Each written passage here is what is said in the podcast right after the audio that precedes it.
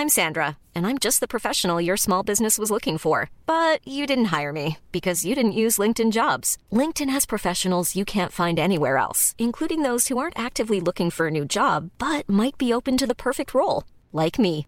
In a given month, over 70% of LinkedIn users don't visit other leading job sites. So if you're not looking on LinkedIn, you'll miss out on great candidates like Sandra. Start hiring professionals like a professional. Post your free job on linkedin.com/people today.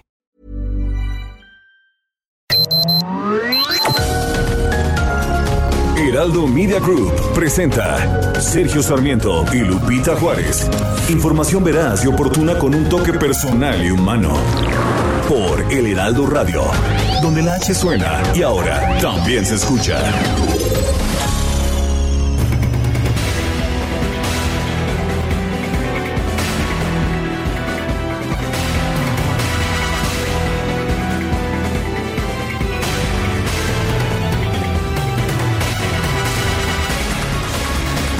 Los senadores de Morena consumaron un madruguete. Antes de que se pensara que esto iba a tener lugar, se pensaba que la votación sería el próximo jueves.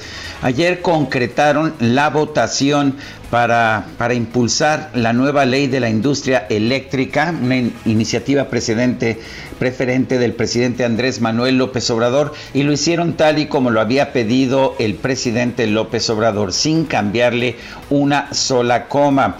Quedó la aprobación finalmente tanto en lo general como en lo particular. Eh, de hecho, eh, la iniciativa apenas llegó al Senado ayer por parte de la Cámara de Diputados, pero procedió su aprobación con una celeridad in- inusitada completamente en la Cámara de Senadores. Para las 20-30 horas de ayer, la votación en lo general quedó de 68 votos a favor y 58 en contra. Votaron a favor Morena, el PT y el PES, mientras que votaron en contra el PAN, el PRI, Movimiento Ciudadano, el PRD y el nuevo aliado de Morena, el Partido Verde, que sin embargo no quiso votar a favor de una iniciativa que ha sido tildada de la ley combustóleo porque favorecerá el uso de energías sucias como el combustóleo y el carbón. Más tarde, más tarde se llevó a cabo la votación en lo particular. La mayoría morenista de manera sistemática desechó cientos de reservas que habían hecho los legisladores de la oposición y así quedaron las cosas. Se aprueba en el Senado, como ya se había aprobado en la Cámara de Diputados, la nueva ley de la industria eléctrica, la llamada ley combustóleo. Son las 7 de la mañana con dos minutos. Hoy es miércoles 3 de marzo del 2021. Yo soy Sergio Sarmiento. Quiero darle a usted la más cordial bienvenida a El Heraldo Radio. Lo invito permanecer con nosotros. Aquí estará bien informado. También podrá pasar un momento agradable ya que siempre hacemos un esfuerzo por darle a usted el lado amable de la noticia. Guadalupe Juárez, ¿cómo estás? Muy buenos días. Hola, ¿qué tal? Sergio Sarmiento, buenos días para ti, amigos. Qué gusto saludarlos en esta mañana. Pues se nos está yendo también rapidito la semana y además una semana muy intensa. Fíjense ustedes que pues eh, Fitch Ratings dejará de proporcionar sus servicios de calificación crediticia a Pemex a partir del día de mañana. La petrolera estatal dijo que busca optimizar en la contratación de servicios de calificación de valores para hacer frente al complejo contexto económico actual y la decisión fue anunciada en un comunicado. Eh, pues eh, se habla de que en marzo de 2020 Fitch Ratings recortó la calificación de petróleos mexicanos desde W a W menos con una perspectiva de calificación estable. Y bueno pues eh, por lo pronto por lo pronto la petrolera lo que dice es que ellos buscan optimizar en la contratación de los servicios de calificación para hacer frente al contexto económico. La decisión eh, anunciada eh, señala a Pemex no representa riesgo ni obstáculo para futuras emisiones de deuda a nivel local o internacional. Señala el documento que toda vez que la empresa seguirá contando con servicios de calificaciones crediticias necesarios que exige el mercado regulatorio nacional e internacional para la emisión de valores proporcionado con ello o proporcionando, quiero decir con ello, certidumbre a los inversionistas. Es lo que señala el documento.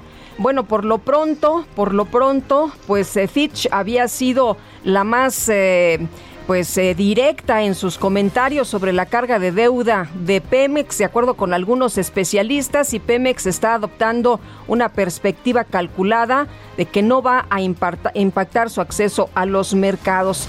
Estaremos eh, atentos de las reacciones y ahí está, ahí está la decisión de Pemex de finalizar el contrato con Fitch Ratings.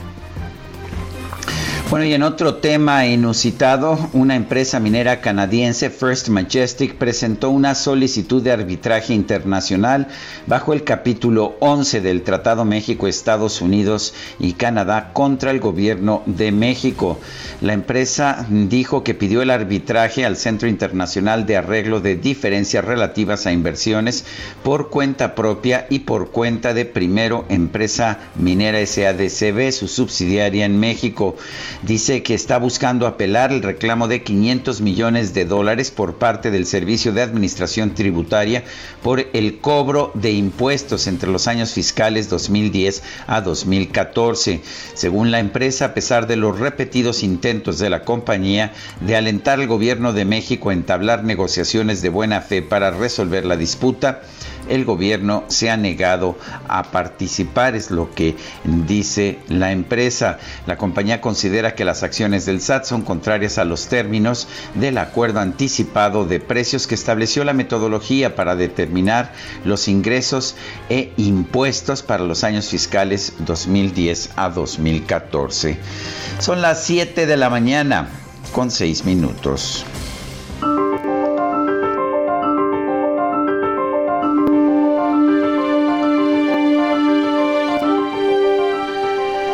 Vamos a la frase del día. A un príncipe nunca le faltan razones legítimas para violar una promesa. Nicolás Maquiavelo.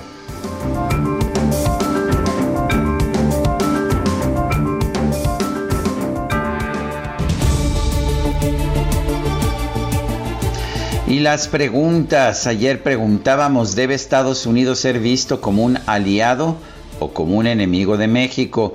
Nos dijo que aliado el 76%, enemigo 3.5%, ni uno ni lo otro 20.5%. Recibimos 3.961 participaciones.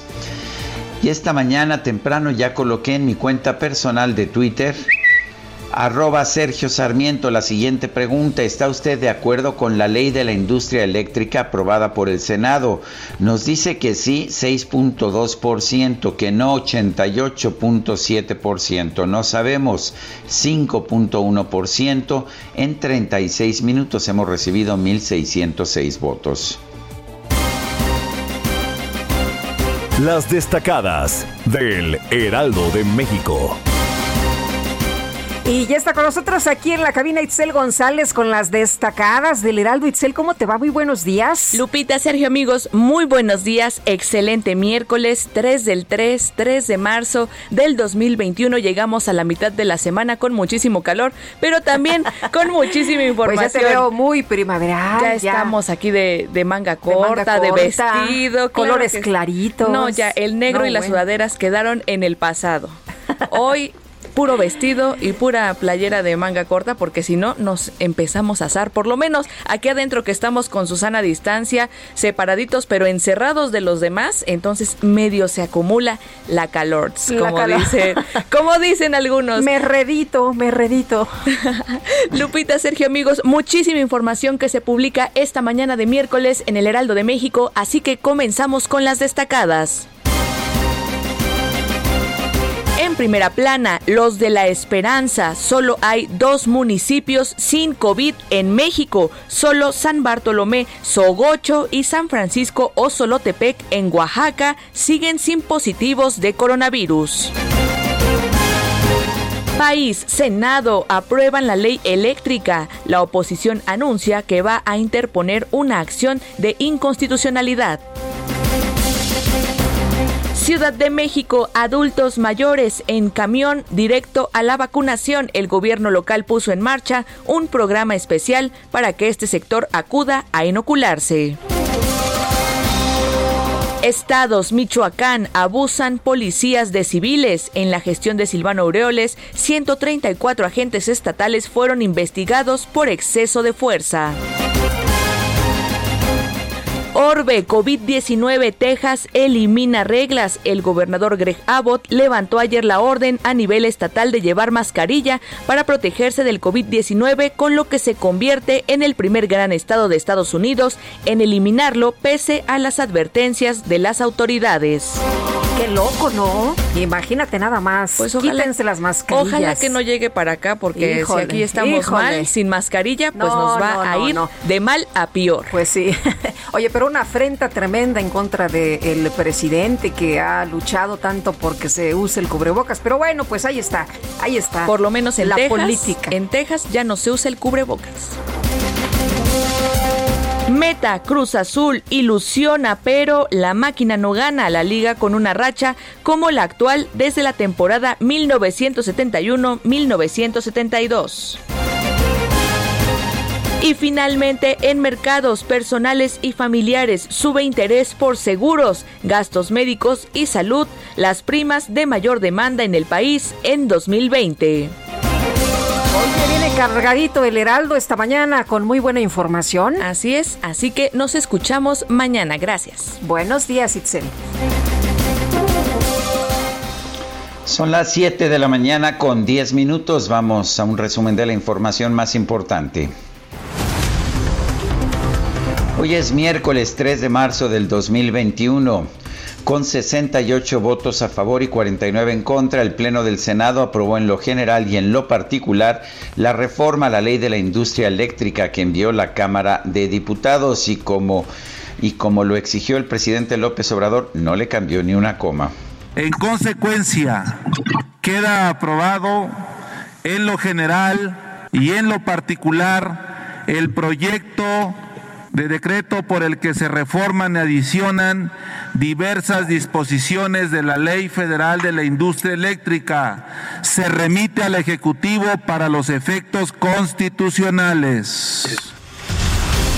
El senador del PAN, Julen Rementería, advirtió que esta reforma plantea un panorama de energía más cara y de violación a los tratados internacionales. Lo que plantea es un panorama de mayor costo de la energía, por supuesto de incumplimientos a tratados internacionales, seguramente será combatida en tribunales y seguramente perderá. Y también, pues por supuesto, plantea un escenario de energía insuficiente al haber prácticamente, porque en la práctica se van a ir fuera los demás competidores y se quedará solo en unos cuantos años la empresa estatal o la empresa nacional. Así que lamento mucho todo esto que ocurrió y desde luego nuestro voto, el Partido de Acción Nacional, será en contra. La senadora del PRI, Claudia Ruiz Massieu, advirtió que el bloque de contención va a preparar una acción de inconstitucionalidad en contra de la reforma. Consideró que la votación de este martes representó una jornada negra para el Senado. Hoy es una jornada negra para la vida del Senado mexicano. La mayoría que se impone sin razones y se impone por consigna. El desconocimiento de la construcción de acuerdos elementales para procesar nuestras diferencias es el desconocimiento del parlamentarismo. Resulta penoso que bajo la conducción de la mayoría el Senado carezca de voluntad propia.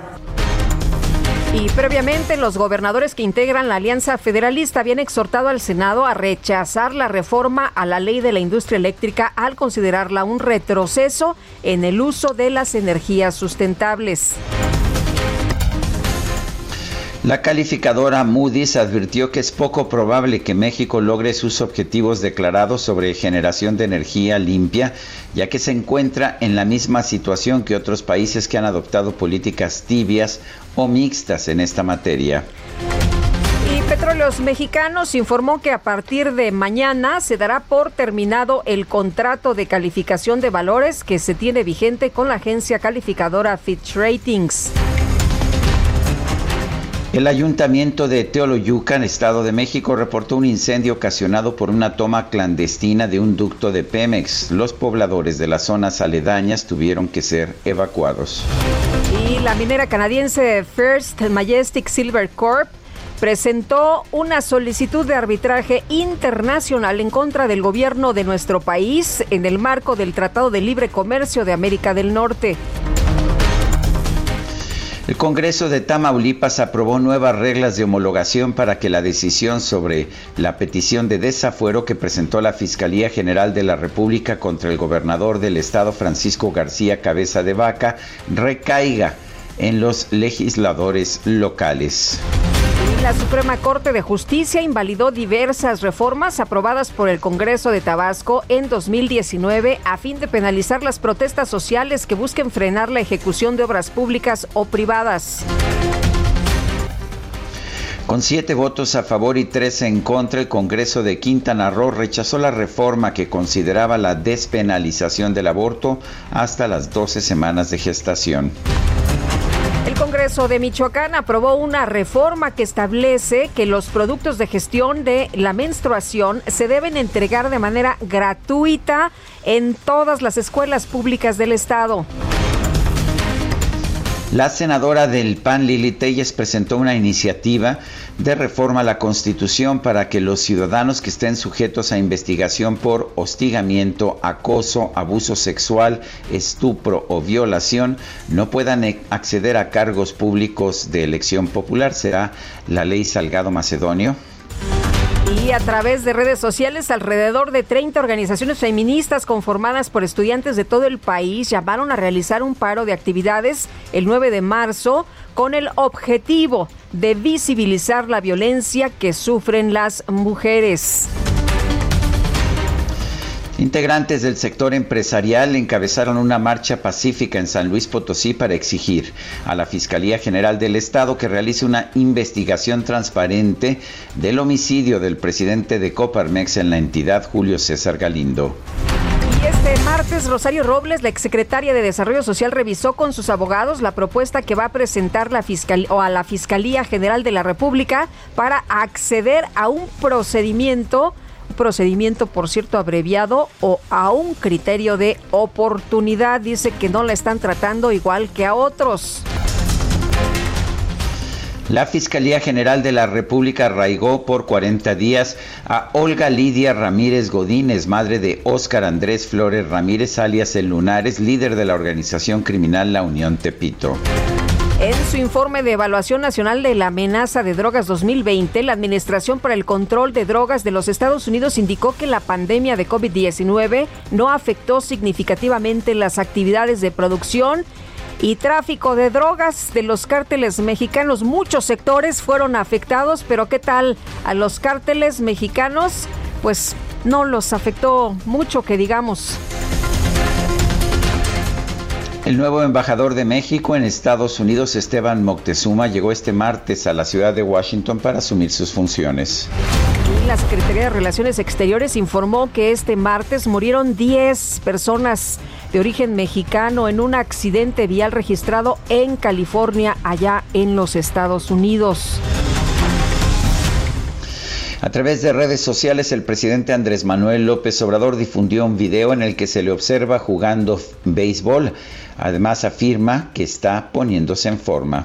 Voy para la calle, tres hombres en base, dos outs, novena entrada. Hubo empatado, bateando el de Tepeitán, pichando el de Comitancillo. ¡Oh! ¡Se acabó el juego! Ya estoy, ya estoy poniéndome en forma, macaneando. Un saludo. El secretario de Salud de Baja California, Alonso Pérez Rico, informó que las autoridades del estado ya trabajan en el diseño de los protocolos sanitarios para que a finales de mes se pueda regresar a clases presenciales. El Estado de Baja California, por indicaciones del titular del Ejecutivo, inicia preparativos este, ya en forma expedita y formales, precisos para implementación del reinicio de clases presenciales en Baja California, pero va a ser mediante dos mecanismos. Uno, tanto educación como salud, vamos a trabajar sobre el protocolo específico. Ya hoy vamos a tener precisamente una mesa de trabajo entre las dos secretarías para precisamente hacer ese regreso seguro. El gobierno capitalino informó que con apoyo de autobuses de RTP se le va a brindar transporte gratuito a los adultos mayores que acudan a los centros de vacunación contra el COVID-19 en Tláhuac e Iztacalco. El secretario de la Defensa Nacional, Luis Crescencio Sandoval, informó que va a continuar en resguardo domiciliario debido a que dio positivo en una nueva prueba de COVID. La Secretaría de Salud Federal informó que este martes se registraron 1.035 muertes por COVID-19 en todo el país. La cifra acumulada subió a 187.187 decesos y 2.097.194 casos confirmados. Jen Psaki, la secretaria de prensa de la Casa Blanca, afirmó que el presidente de los Estados Unidos, Joe Biden, no hizo concesiones en el tema de las vacunas contra el COVID-19 durante la reunión con su homólogo mexicano Andrés Manuel López Obrador. Además, el presidente Biden aseguró que para el mes de mayo su país contará con las vacunas contra el COVID-19 suficientes para inmunizar a todos los adultos del país. Y la farmacéutica Merck Co. anunció la conformación de una alianza con su rival Johnson Johnson para ayudarla a producir su vacuna contra el COVID-19. No me digas que ahí sí aceptan el outsourcing, pero bueno. pues eh, oye, pero además, a pesar de ser rivales, cuando hay una situación tan delicada y complicada como esta, pues claro, ¿no? De eso se trata. Y precisamente para eso sirve el procedimiento del outsourcing que aquí queremos prohibir. El gobernador de Texas, Greg Abbott, anunció que a partir del próximo 10 de marzo se suspenden todas las medidas de prevención contra el coronavirus en el estado, incluyendo el uso obligatorio de mascarillas. En información de los deportes, Raúl Surtusa, director del Abierto Mexicano de Tenis, indicó que debido a que Guerrero pasó al color amarillo del semáforo, eh, del semáforo de riesgo epidemiológico, el torneo se podrá disputar pues al 30% de aforo en las gradas. Son las 7 de la mañana con 21 minutos. Escucha, Lupita.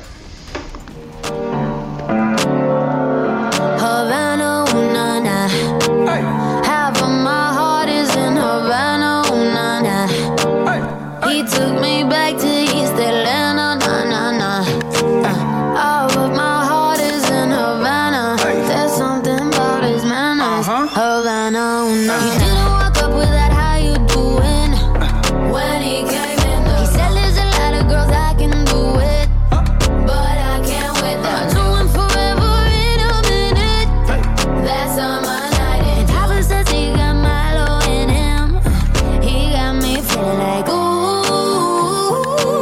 se llama Habana, Habana, y lo canta una pues cantante nacida no en Habana, pero sí en Cojimar, Cuba, el 3 de marzo de 1997. Está cumpliendo 24 años.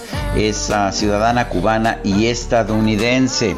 La verdad es que ha tenido un éxito espectacular en los Estados Unidos en estos últimos tiempos y, yo insistí en escuchar. La verdad es que me gusta mucho. Yo sé que hiciste un bloque opositor. Así es. Hice un mayoriteo. sí, sí, sí. Hicimos un mayoriteo, así como no, no, no, no queríamos que nos cambiaran ni una coma. Eso fue lo que vi. Estuvo intenso el debate y estamos escuchando a la señorita. Camila Cabello.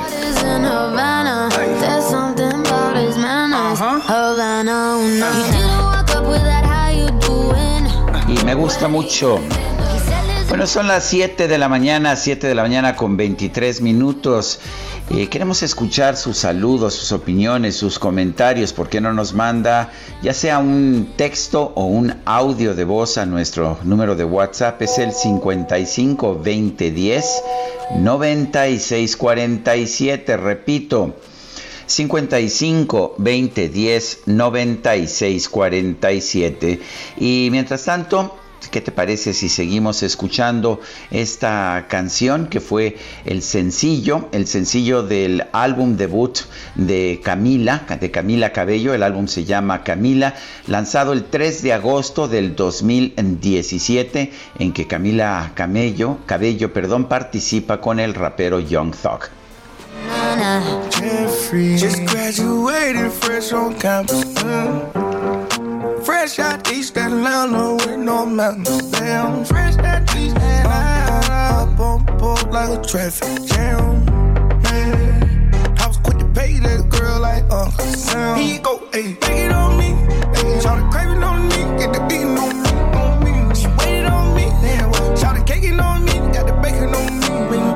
This history and I'm making on me, on. Point blank, close range, that feed. If it goes a million, that's me. me. I was getting moolah, baby. Havana, ooh, nah, nah. Half of my heart. Sergio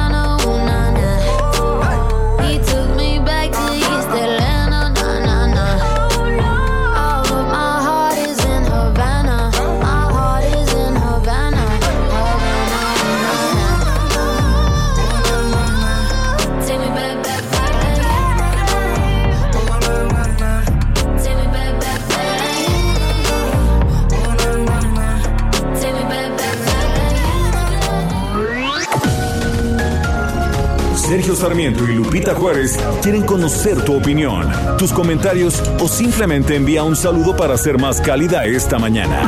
Envía tus mensajes al WhatsApp 5520 109647. Heraldo Radio, la HCL se comparte, se ve y ahora también se escucha.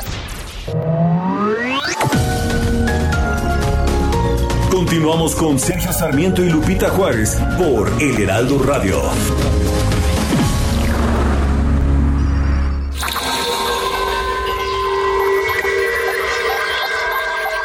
En 2007, la Organización Mundial de la Salud estableció el 3 de marzo como el Día Internacional de la Audición.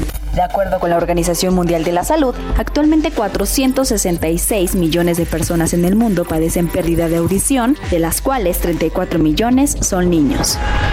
La OMS estima que en el 2050 más de 900 millones de personas sufrirán pérdida de la audición, lo que representaría el 10% de la población mundial. En México, de acuerdo con el Instituto Nacional de Enfermedades Respiratorias, cerca de 10 millones de personas presentan problemas auditivos. Por eso es importante fortalecer la información sobre la prevención y detección oportuna. Es importante recordar que además de sordera por nacimiento, existen otros factores que pueden provocar la pérdida de la audición, como las infecciones no atendidas o mal atendidas, el uso de medicamentos que causan efectos en el sistema auditivo, accidentes que afecten al sistema auditivo o por envejecimiento. En el contexto de la pandemia por COVID-19 en el mundo, es importante recordar que las clases a distancia y las sesiones de trabajo a través de videoconferencias han incrementado el uso de audífonos, lo que podría elevar el riesgo de lesionar el aparato auditivo de personas adultas y menores de edad.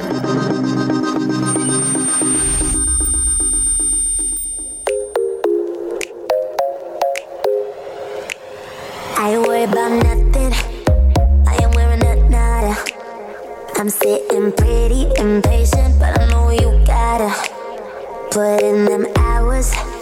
I'ma make it harder. I'm sending pick up after picture, I'ma get you fired. I know you're always on that night shift,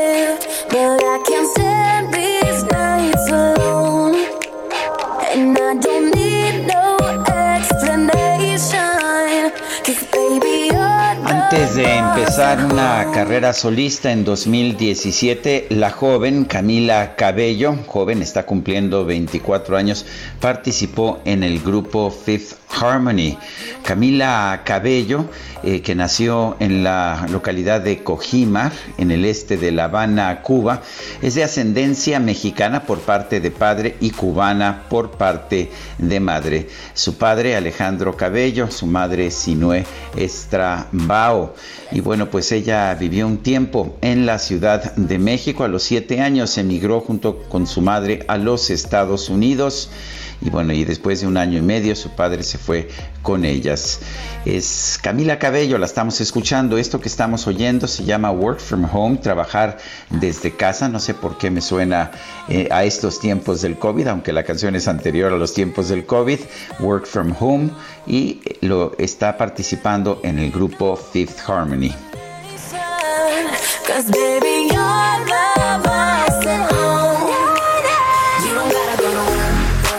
Esta mañana. Y bueno, vámonos a los mensajes. Estimado Sergio Lupita, les quiero preguntar su opinión respecto al criterio aprobado por la segunda sala de la Corte el pasado 17 de febrero de 2021 respecto a las jubilaciones del ISTE. Serán medidas en UMAS y ya no en salarios mínimos como nos fueron otorgadas en su momento. Esto considero es una decisión arbitraria en la que, obvio, no nos tomaron en cuenta ya que nos afecta considerablemente porque para 2021 una UMA vale 89.62 pesos y el salario mínimo 141.70. Hay un movimiento de profesores a nivel nacional que dicen que pues no están de acuerdo con eh, esta eh, resolución y que van a buscar que no se vean afectados y tener una pensión digna. Bueno, aunque realmente para eso se cambió la ley, la Corte no hace más que decretar que la ley precisamente se cambió y que se cambió de forma constitucional. Recuerdan ustedes que una de las objeciones para subir el salario mínimo de la forma en que se ha hecho, muy por arriba de la inflación, era precisamente que la ley de eh, que la ley hacía que el salario mínimo fuera la base de toda una serie de pensiones y remuneraciones. Se tomó la determinación de que si se quería subir el salario mínimo, se tenía que eliminar precisamente este lazo. Pero en fin, la Corte lo único que está haciendo es respetar la ley. Si lo que se quiere es otra cosa, tener pues uh, subidas mucho más fuertes que la inflación de las pensiones, pues habría que modificar la ley. Claro, no sé si habría recursos para ello, porque pues de por sí los recursos para las pensiones están muy limitados. Dice otra persona, Rodolfo Contreras, eh, buen día, solo nos queda el recurso de la S la Suprema Corte de Justicia, para evitar el abismo energético al que nos lanzaron ayer. Amy Shehoa dice la reforma eléctrica apartará a México del progreso del mundo y terminará de arruinar nuestra dañadísima ecología, pero mientras López, con su falta de visión de futuro, esté contento, pues ¿qué más da? Ya lo pagaremos en el futuro. Saludos cariñosos. Son las 7 con 35 minutos. Vamos a las calles de la Ciudad de México. Israel Lorenzana, adelante, buenos días. Sergio Lupita, muchísimas gracias. Un gusto saludarles esta mañana. Estamos ubicados aquí en la zona del periférico, en su tramo Río de los Remedios, al cruce con Miguel Bernat. Esto es la colonia Ticomán de la alcaldía Gustavo Madero, en donde la madrugada de hoy un tráiler que aparentemente pues viene exceso de velocidad, el conductor pierde el control y se va, uh, queda volcado en su lado izquierdo, cae de un puente vehicular de aproximadamente 6 metros, Sergio Lupita. El conductor de esta pesada unidad ya fue valorado por los paramédicos. Por suerte no hubo necesidad de trasladarlo a un nosocomio. Hace unos minutos ha llegado también otra pipa y van en estos momentos a comenzar a trasvasar todo el contenido de la otra pipa cisterna. Estoy hablando de aproximadamente 35 toneladas de glucosa líquida, la cual transportaba esta pesada unidad. Por suerte, no hay pues víctimas que lamentar, únicamente el conductor con golpes ligeros, el tráiler está en los carriles laterales, la circulación no está cerrada, únicamente hay que recomendar a nuestros amigos manejar con mucho cuidado. Para quien viene de la avenida de los 100 metros, va a encontrar las unidades de emergencia estacionadas en los carriles laterales, esto antes de llegar a Miguel Bernat con dirección hacia la zona de la México Pachuca. Así que Sergio Lupita, a manejar con mucha precaución esta mañana. Es la información que les tengo. Gracias, Israel. Hasta luego. Hasta luego, pues impresionante, ¿no? Que volar este tráiler. Y el Senado de la República, en otras informaciones, aprobó Fast Track, sí, rapidito, en lo general y en lo particular, la iniciativa de reformas a la ley de la industria eléctrica propuesta por el presidente Andrés Manuel López Obrador, como lo quería y como la quería, sin cambiarle nadita, por lo que ahora pasa al Ejecutivo para los efectos constitucionales. Y vámonos con Misael Zavala, que nos tiene toda la información. Misael, muy buenos días Buenos días, Lupita. Buenos días, Sergio. Efectivamente, como bien lo comentas, Lupita, Morena hizo de todo en el Senado en fast track en menos de un día de trabajo legislativo y en una sesión virtual la reforma a la ley de la industria eléctrica impulsada por el presidente Andrés Manuel López Obrador, el partido del presidente, el PT, Encuentro Social aprovecharon su mayoría en el Senado para impedir la realización de un parlamento abierto, también madrugaron a la oposición, no le movieron una sola coma al dictamen y acortaron el debate parlamentario al incluirlo de último momento en la orden del día de la discusión sobre esta reforma eléctrica, argumentando una urgencia por defender la soberanía energética del país. En tan solo 24 horas, a la una de la madrugada de hoy, Morena y sus aliados se impusieron y consumaron con 69 votos a favor y 49 en contra de la oposición las modificaciones que pasan ahora al Ejecutivo para su publicación en el diario oficial de la Federación. Vamos a escuchar el polémico festejo de la senadora de Morena, Lucía Trasviña. En consecuencia, queda aprobado en lo general y en lo particular el proyecto de decreto por el que se reforman y adicionan diversas disposiciones de la Ley Federal de la Industria Eléctrica. Se remite al Ejecutivo para los efectos constitucionales. Misael. Sí, durante el debate acalorado y que esta vez fue a, modalidad a distancia para evitar contagios de COVID, Morena defendió la reforma eléctrica con el argumento de que buscan rescatar la soberanía energética y fortalecer a la Comisión Federal de Electricidad, además de comprometerse a mantener tarifas eléctricas bajas, incluso a reducirlas. El bloque opositor del PAN, PRI, PRD Ciudadano, que ahora se vio reforzado por el Partido Verde Ecologista, señalaron que las modificaciones violan la Constitución al permitir que la Comisión Federal de Electricidad utilice combustóleo para generar energía eléctrica, lo cual significaría una mayor contaminación y el cierre a las energías renovables. Otro punto crítico de lo aprobado es que se elimina la competencia, es decir, a las empresas particulares para darle prioridad a las centrales eléctricas de la CFE. Esto debido a que se obliga a la Comisión Reguladora de Energía a revisar, incluso a revocar los permisos obtenidos por la iniciativa privada para generar energía eléctrica en los casos en que haya sido obtenidos mediante fraude. Los contratos con particulares también podrán ser renegociados o terminados de forma anticipada si no cumplen con el requisito de rentabilidad para el gobierno federal. Y bueno, pues para la oposición eso significa violar diversos acuerdos internacionales, incluido el Tratado México-Estados Unidos-Canadá, y prevén una lluvia de litigios. También la oposición anunció que acudirá irán a la Suprema Corte a, interponer una acción de inconstitucionalidad contra la reforma que bautizaron como la ley combustóleo. Esta es la información, Sergio Lupita. Muy bien, Misael, muchas gracias por este reporte tan completo. Muy buenos días. Bueno, pues ahí Misael Zavala con todos los detalles de esta aprobación de una ley que el presidente pues eh, estaba impulsando y, y que pues Sergio al final se pasó tal y como él la quería. Bueno, eh, vamos a, seguir con el tema. Paul Alejandro Sánchez es experto en energías renovables. Seguimos analizando con él el tema. Paul, qué gusto saludarte esta mañana. Muy buenos días. Hola, Paul. ¿Algo pasó ahí con la comunicación? Vamos a, seguir platicando de este tema porque fíjese usted que pues hay quien considera que esta reforma en realidad es una reforma pues que no tiene nada de técnica, ¿no? Que es una reforma ideológica, que es una reforma política. Eh, Paul, ya estás en la línea telefónica, te saludo de nuevo a ver si ya nos escuchas.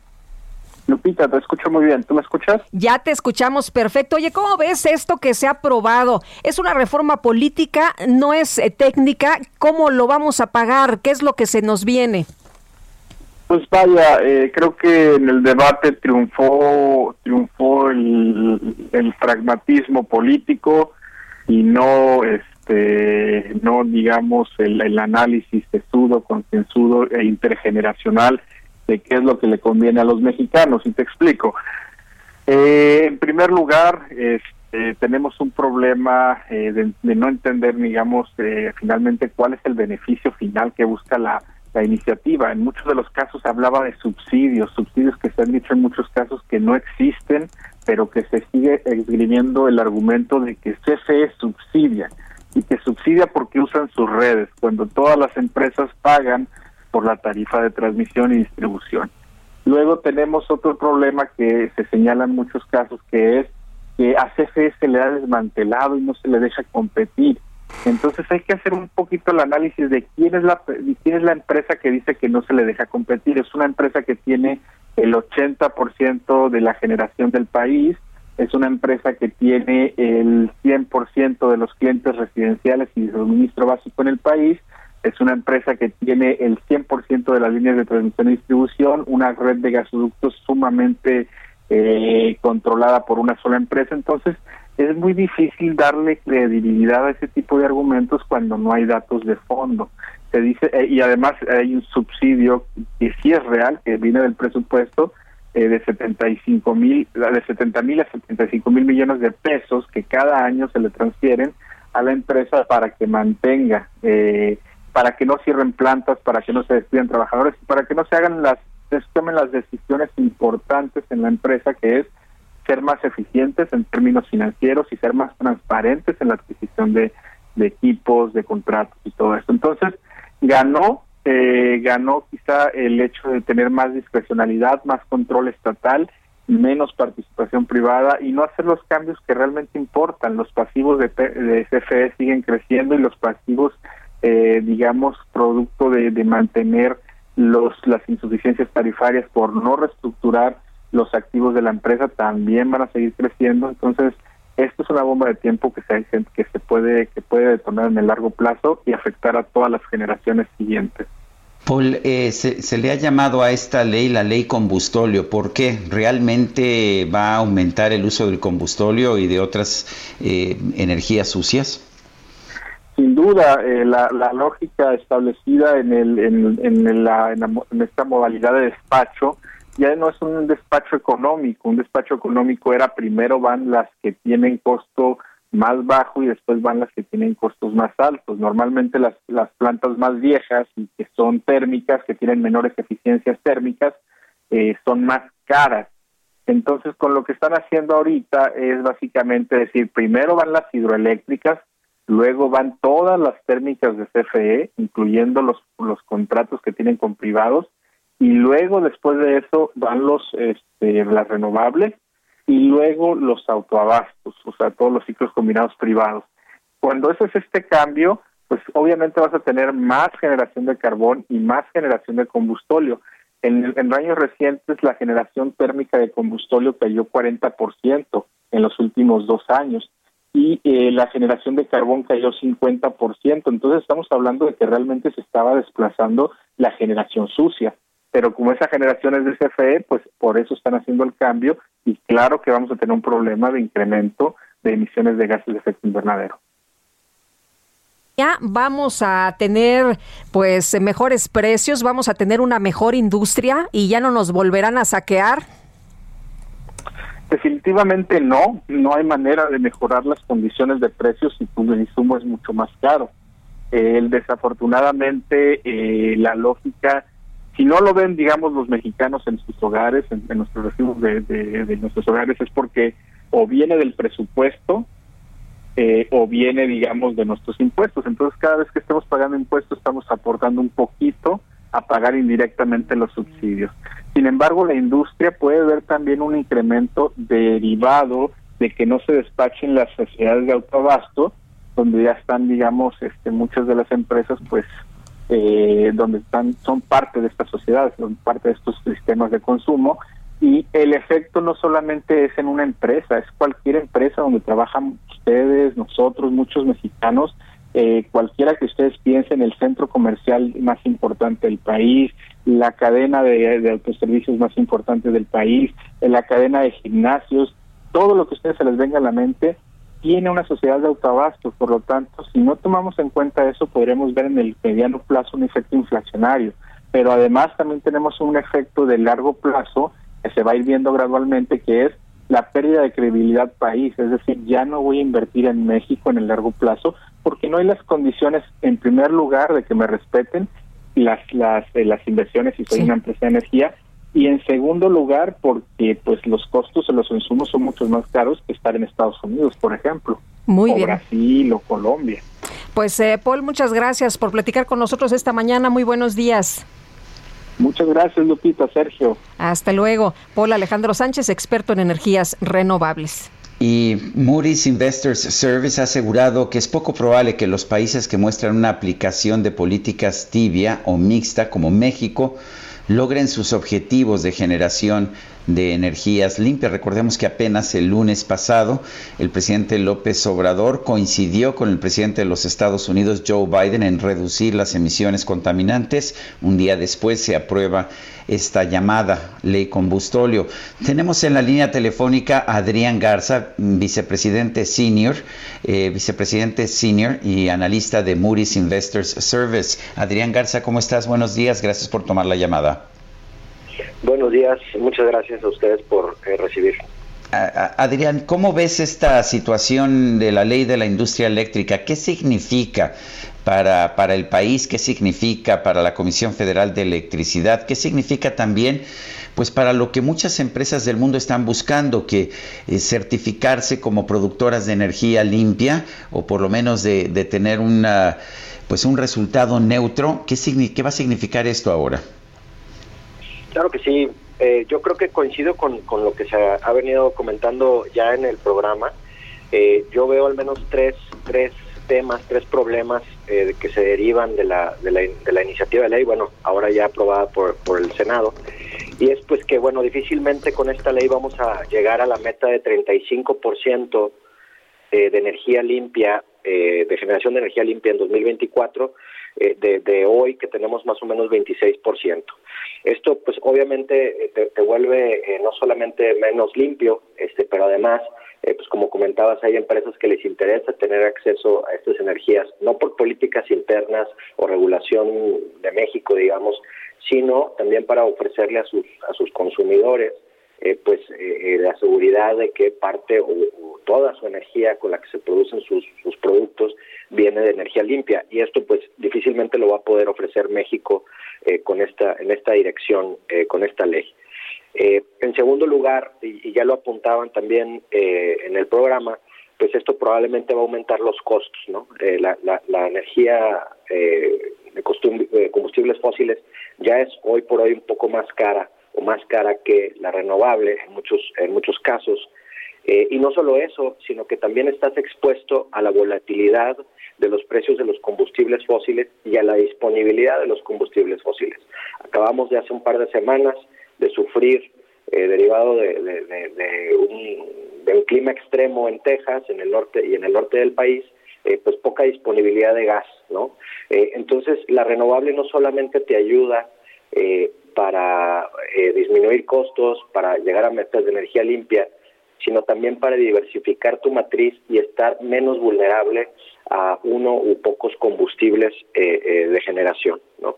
Y por último, pues lo que hemos insistido ya desde hace, eh, yo diría, varios años, pues esto abona, suma a la incertidumbre respecto a la inversión privada, respecto a la inversión extranjera, al insistir o al, querer cambiar las reglas del juego, sobre las cuales pues muchos muchos inversionistas le apostaron a las energías renovables eh, recientemente, ¿no? Entonces esto pues obviamente eh, podrá tener impacto eh, para futuro para futura atracción de capitales en el país.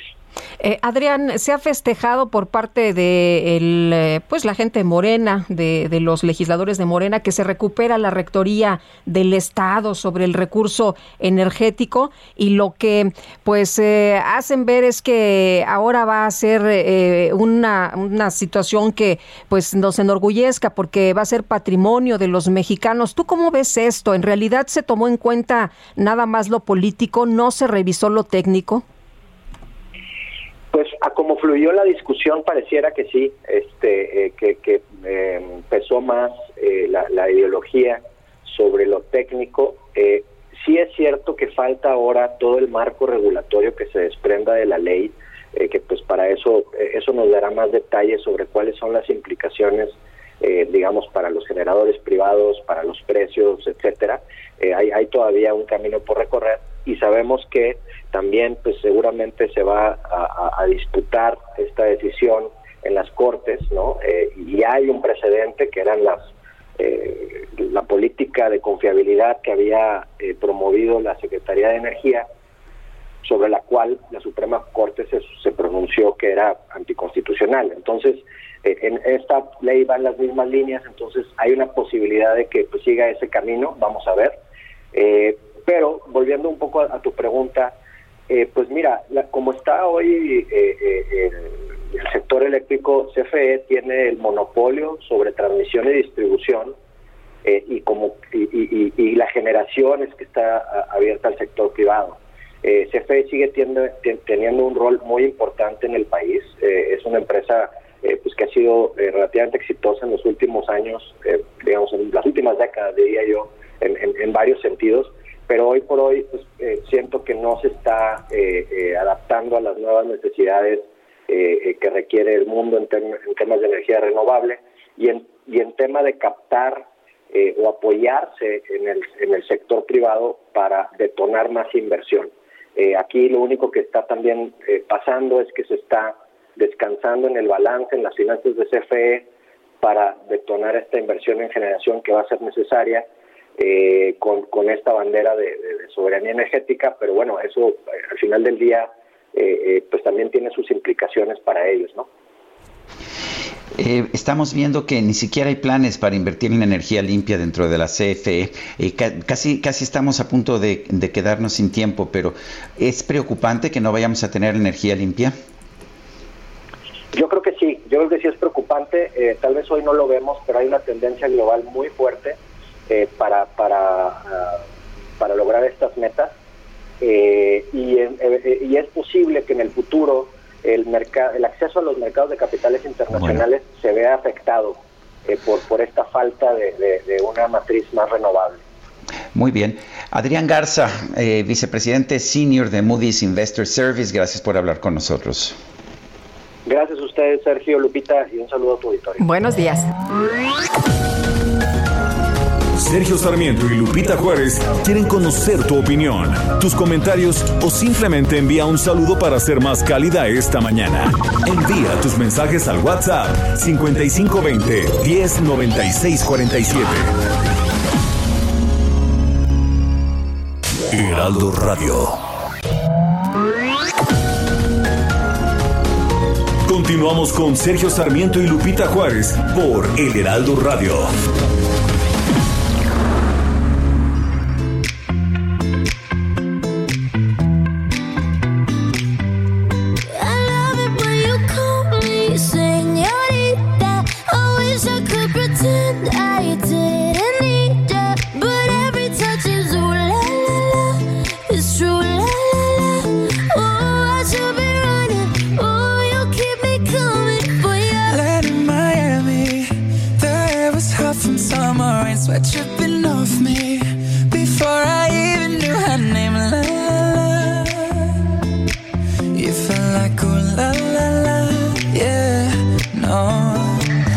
sapphire and moonlight. We danced for hours in the sand, tequila sunrise. Her body fit right in my hands, la la la.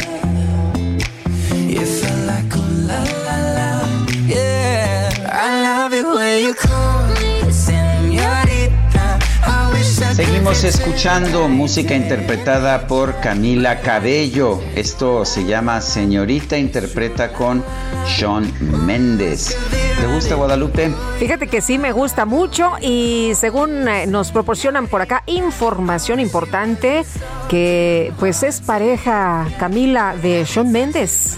Ah, cosa que yo no sabía, ya ves, yo nunca me entero del chisme. Ay, Afortunadamente nuestras fuentes informativas son muy amplias y no dependen nada más de mí. Bueno, me dije, me pasaron este dato, que la última fiesta COVID que hubo se constató que había una este insana cercanía. ¿Cómo ves? ¿Cómo ves? Yo creo que lo último es, es mentira, pero lo, lo esto que, que son pareja dicen que eso sí es verdad. Y vámonos a los mensajes. Buenos días. Me gustaría preguntar por qué el subsecretario Hugo López Gatel no tomó el tratamiento milagroso que sacó el presidente súper rápido. Eh, pues no sabemos realmente qué tratamiento tomó el señor López Gatel, no se nos Ni ha tampoco López Obrador. No, Nada más nos dijeron que había recibido un tratamiento especial, experimental, pero no supimos más. Dice otra persona, buenos días Sergio Lupita, feliz ombliguiti de semana. El miércoles es el ombligo de la semana, ¿verdad? Es horrible ver cómo un grupo de lacayos incondicionales solamente sirven para rendir pleitesía a una persona con ideas tan retrógradas que se llevará a nuestro país a la peor crisis en décadas. Insisto, nosotros tenemos el poder, no votemos por representantes a los que no les interesamos. Es Ana Luisa Chávez. Pues sí, no, responden al presidente, es lo que vimos, que el pueblo, como dicen, eh, que tanto representan, pues me parece que quedó a un lado. Oye, y buenos días, el día de ayer hubo una explosión de Huachicol, hubo dos heridos de gravedad, esto fue en Teoloyucan, en el Estado de México, ojalá nos apoyen, ya que estos eventos son constantes en este municipio y las autoridades municipales permiten esto y más. Ya tenemos miedo, ya que el gobierno de Morena, de la señora Gabriela y su comisario, eh, Boni son muy frecuentes. Son las 8 de la mañana con 3 minutos. Vámonos al clima. El pronóstico. Jesús Carachure, meteorólogo del Servicio Meteorológico Nacional de la Conagua. Adelante. Hola Lupita, hola Sergio, buenos días. Buenos, días, al auditorio que nos escucha. Eh, pues mira, hoy tenemos principalmente tres sistemas meteorológicos que afectan eh, a la República Mexicana, aunque ya están predominando las temperaturas elevadas, ya están incrementándose las temperaturas en gran parte del territorio nacional. Ya en algunos estados tenemos eh, temperaturas por arriba de 35 o 40 grados centígrados, sobre todo en el occidente, sur y sureste de México. Todavía algunos frentes están afectando algunas zonas de México. tenemos el día de hoy el Frente Frío número 39 en el sureste de la República Mexicana, que generará precipitaciones puntuales fuertes precisamente en estos estados, sobre todo en Veracruz, Oaxaca, Chiapas y lo que es la península de Yucatán, eh, es eh, la zona más afectada por este frente número 39 que paulatinamente dejará de afectar México en las próximas horas. Eh, tenemos el próximo ingreso del frente frío número 40 en el en el en la parte noroeste de México que igual generará algunas precipitaciones y un nuevo descenso de temperatura solamente en esta región, ¿sí? en lo que es Baja California, Sonora, Chihuahua y hasta Durango será este descenso de temperatura durante esta noche y la mañana de mañana jueves. En el resto del territorio nacional predominará una circulación de alta presión que genera, que mantendrá temperaturas elevadas, como comentaba, en algunos estados ya con temperaturas por arriba de 30 grados, hasta alcanzando hasta 40 en zonas del occidente, centro, sur y sureste de México. Aquí para lo que es la Ciudad de México esperamos este día una temperatura máxima de 27 a 29 grados, podría ser ligeramente más elevada, casi casi 30 grados, eh, y una mínima para mañana de 12 a 14 y no esperamos precipitaciones en todo lo que es el centro de México. Jesús Carachure, gracias por esta información. Un saludo a todos y que tengan un buen día. Muchas gracias, Jesús. Muy buenos días. Pues acá eh, se siente mucho calor y, el día de ayer también en la zona poniente de la Ciudad de México, donde generalmente se siente pues como más fresco, sí se sentía un calorón tremendo. Bueno, Pemex informó a inversionistas que a partir del 4 de marzo del 2021 la empresa calificadora Fitch Ratings dejará de prestar sus servicios de calificación de valores a la petrolera estatal, tanto a nivel local como global. Y Adrián Arias, nos tienes todos los detalles. Adelante. Hola, muy buenos días. Así como lo mencionan, eh, Pemex decidió eh, dar por terminado el contrato con Fitch Ratings eh, y la calificadora va a dejar de dar su servicio a partir de este cuatro, del día 4 de este mes. Ello, pues, por la política de austeridad, Pemex argumenta que se trata de una optimización de recursos y bueno, pues la, la noticia ha provocado diversas reacciones entre los analistas, entre los expertos. Eh, no son, no sé, la mayoría coinciden en que no mandan una señal positiva a los mercados internacionales. ¿Por qué? Porque las calificadoras se encargan de evaluar el perfil crediticio de las empresas y eh, este estos indicadores sirven mucho como referencia cuando las empresas salen a pedir recursos al, a los mercados internacionales. En el caso de una empresa como Pemex que tiene un perfil debilitado, pues generalmente eh, este perfil provoca que paguen más intereses al momento de recibir eh, créditos. Entonces, pues se genera una mala percepción eh, en este sentido, es lo que han comentado los analistas. Hasta el momento Pemex no ha dicho cuánto espera ahorrar o cuánto va a ahorrar por esta la cancelación de este contrato y bueno, pues vamos a esperar eh, a, lo largo del día cómo reaccionan los mercados también, qué efecto va a tener sobre el peso, qué, qué efecto va a tener sobre la bolsa, etcétera, qué efectos va a haber alrededor de este, de este anuncio. Muy bien, pues muchas gracias por la información, Adrián. Gracias, muy buen día.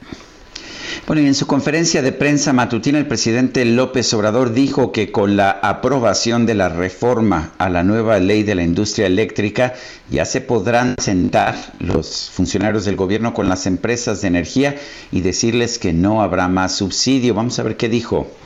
Es lo mismo, aprovecho, lo de la industria eléctrica, es revisar los contratos de gas. Sí, lo que hicimos con el gas, pero en este caso eh, contratos de generación de energía, eh, de compra de energía de la Comisión Federal de Electricidad, no es Odebrecht, es Iberdrola, pues que ya lo he dicho muchas veces, se convirtieron pues en una empresa, ¿cómo le llaman ahora los monopolios? Preponderante.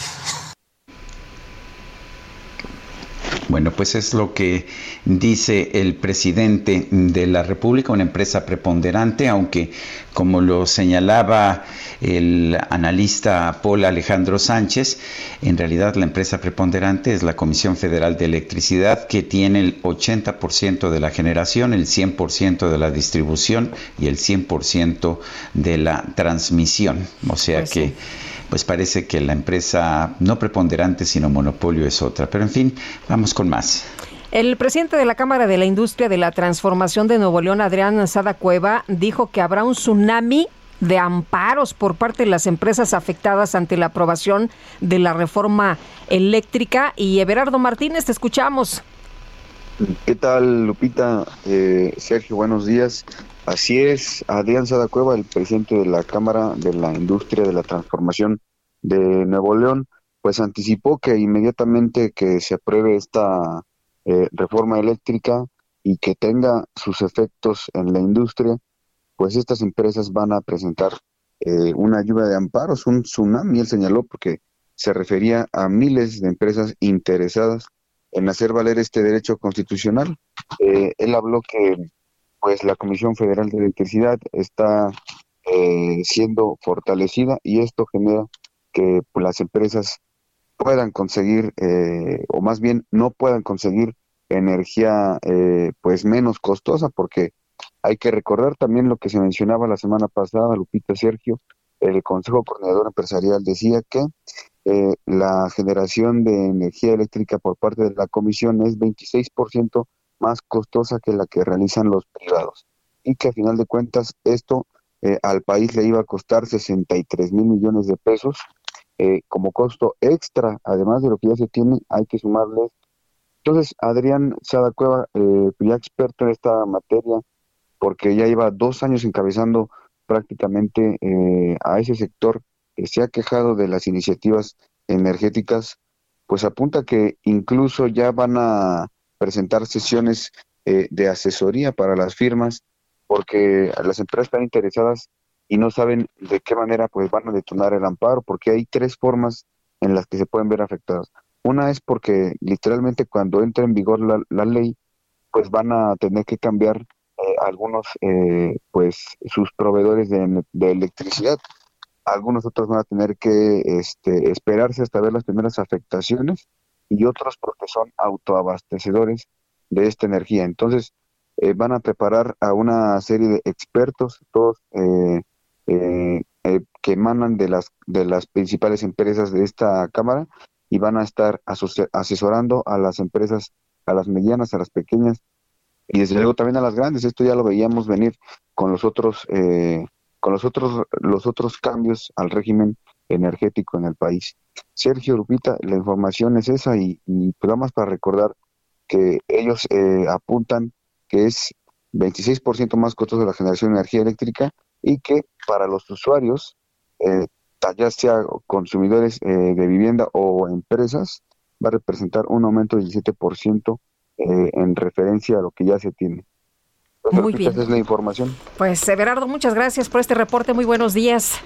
Buenos días a todos. Hasta luego. Lo que se ha dicho, por, bueno, es lo que se dice por parte de los eh, empresarios, de los industriales, que va a ser todo mucho más caro. Lo que ha prometido el presidente es que, por el contrario, la energía eléctrica que va a llegar, que se va a distribuir, va a ser mucho más barata. Y también, hablando de los amparos, de este tsunami de amparos, pues lo que ha advertido el presidente, que quienes, eh, los abogados que apoyen, pues serán traidores a la patria, ¿no? Pues eso es lo que está planteando el presidente Andrés Manuel López Obrador. Son las 8 de la mañana con 12 minutos. El Químico Guerra con Sergio Sarmiento y Lupita Juárez. Químico Guerra, ¿cómo estás? ¿Qué nos tienes esta mañana?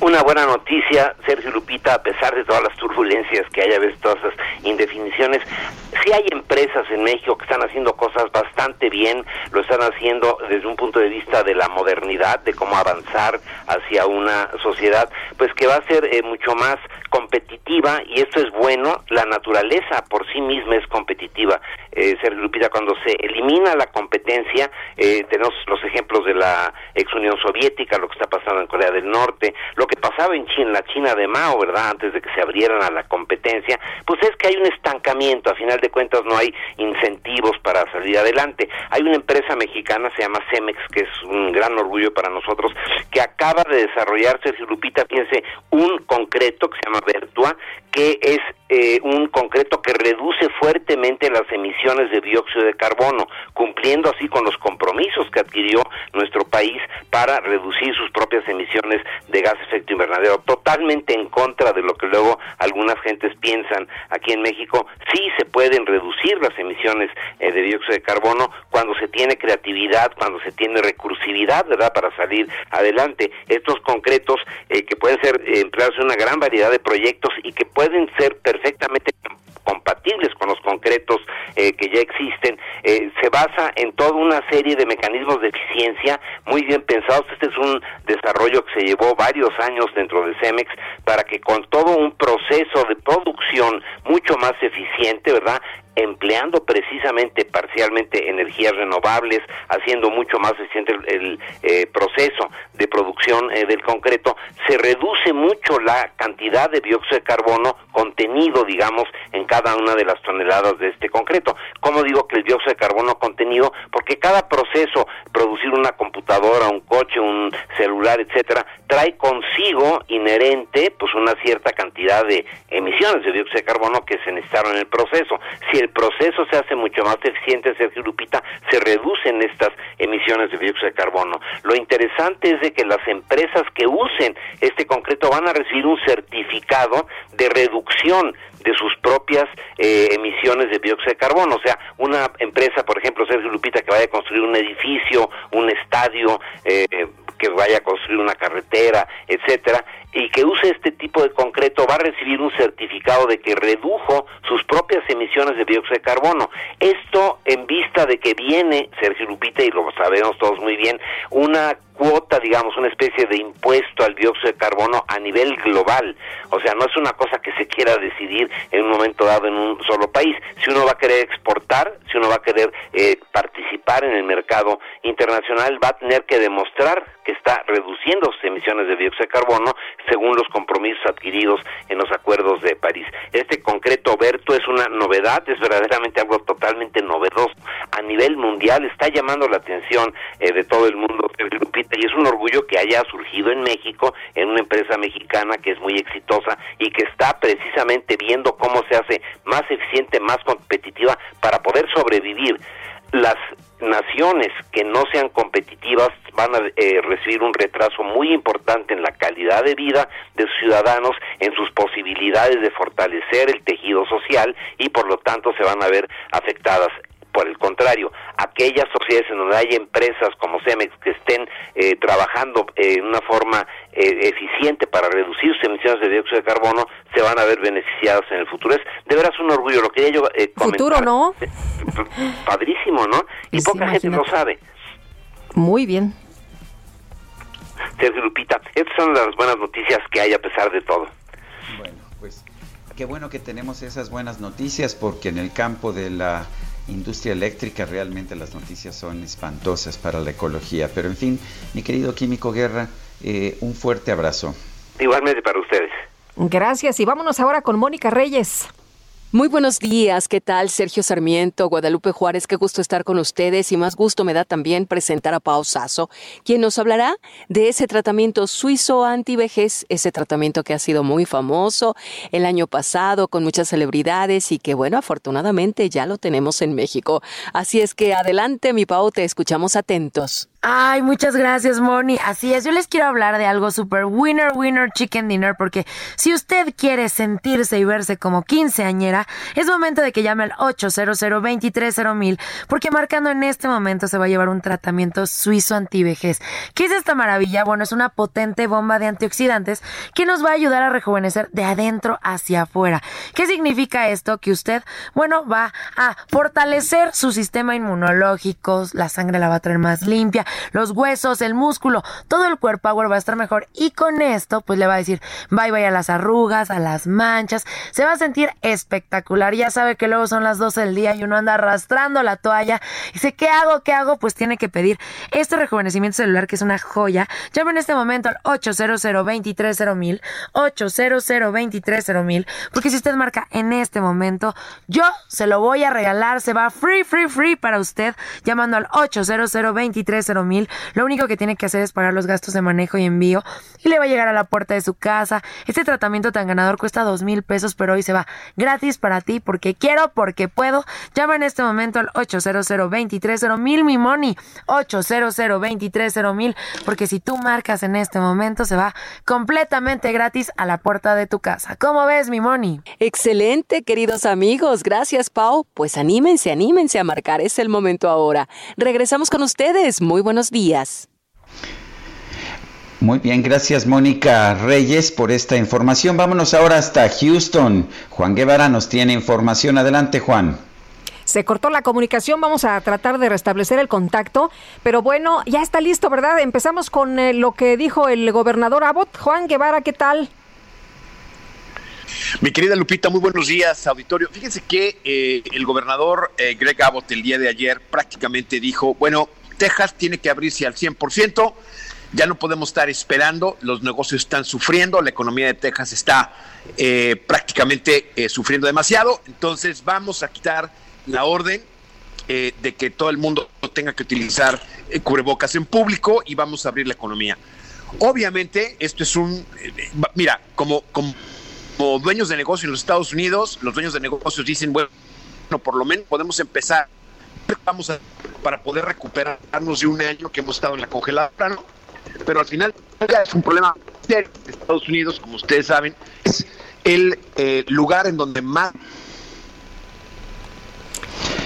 A ver, este, se, se, se está ¿Me, ¿Me escuchas, Lupita?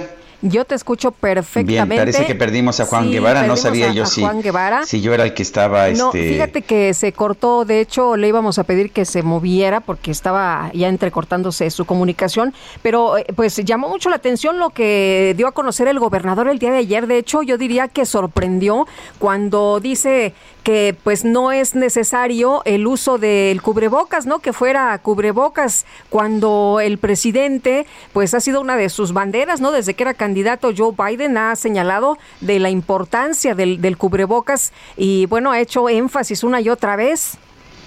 Pues sí, lo que está haciendo de hecho el gobernador Greg Abbott, que es un gobernador republicano, es elimina el mandato de utilizar de forma obligatoria la mascarilla o cubrebocas y además está levantando las restricciones a restaurantes, bares y pues comercios de todo tipo. Y bueno, pues esto es lo que está ocurriendo. Esta decisión, por supuesto, es contraria a la política que está impulsando el presidente demócrata Joe Biden y lo que estamos viendo es que, pues sí, el gobernador republicano de Texas está tomando pues una dirección absolutamente contraria. Ya está Juan Guevara listo otra vez. Juan, nos estabas hablando de esta de estas polémicas decisiones del gobernador Greg Abbott. Sergio, fíjate que eh, tú lo mencionabas muy bien. Es decir, en concreto eh, hay una disparidad entre el gobierno federal y el gobierno de Texas. Hay que recordarle a nuestra audiencia en Estados, en, en Estados Unidos y en México que Texas, como todos los estados en Estados Unidos, son estados independientes y pueden tomar sus propias decisiones. Hay situaciones que son federales, hay situaciones que los estados pueden tomar directamente sin consultar al presidente. Y bueno, Texas es su propia república, aunque no lo crean, es, una república, tiene su propio ejército, tiene todo. Entonces, eh, Greg Abbott dice, los negocios están sufriendo demasiado, estamos teniendo un desempleo mucho, muy alto en Texas, vamos a quitar este mandato, no nos importa eh, el coronavirus eh, y vamos a abrir al 100%. Esto es una decisión polémica porque Estados Unidos es el lugar donde más contagiados de coronavirus existen este, en, en los Estados Unidos. Obviamente eh, tenemos muchos contagiados, existen, está, tenemos a 2.7 millones de contagiados solamente en Texas en este momento. Y bueno, eso es una circunstancia importante. Otra cosa que llamó mucho la atención, hablando de eh, presidente Biden y el y el y el uh, y Texas y la relación que puede tener Texas con México, es el día de ayer que en la conferencia de prensa eh, Jen Psaki, que es eh, la secretaria de prensa del eh, gobierno de Joe Biden, dijo que pues el gobierno de los Estados Unidos no se comprometió con ningún tipo de circunstancia de darle a México o compartir vacunas para el COVID. Eso fue, eh, se le empezó a criticar a Joe Biden porque dice, bueno, estamos vacunando a los estadounidenses y ahora se están prometiendo vacunas a México. Inmediatamente la Casa Blanca salió a eh, aclarar que no, que no hay ninguna promesa de los Estados Unidos a México para compartir vacunas. Eh, y número dos, que bueno, o sea, es decir, eh, es una respuesta muy clara a lo que dijo López Obrador, que bueno, pues no me dijeron que sí, pero no me dijeron que no. Bueno, o sea, simplemente no dijeron nada, porque a lo mejor no querían de alguna manera decirle no de una manera fuerte y contundente, pero Estados Unidos no se comprometió a traer ningún tipo de vacunas a México, no se, no, no se, no se comprometió a compartirlas. Y una tercera cosa, rápidamente, el tema del accidente ayer, eh, que si lo vieron ustedes, fue un accidente catastrófico en donde 15 personas mueren en una en, en, la, en la frontera con California y México. Fue un accidente eh, en donde, bueno, pues llevaba eh, varios, eh, varios ciudadanos americanos, están viendo si existen ciudadanos mexicanos, a 10 millas de la frontera. Todo lo que sabemos en este momento es que fue un accidente muy serio entre California y México, la frontera entre California y México, y 15 personas muertas. Entonces, ha estado activo, fuerte el sitio de noticias aquí en los Estados Unidos. Gracias, Juan Guevara. Son las 8.24. Regresamos.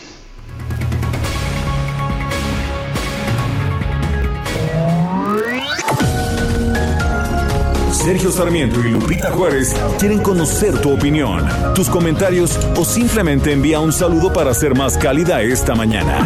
Envía tus mensajes al WhatsApp 5520 109647.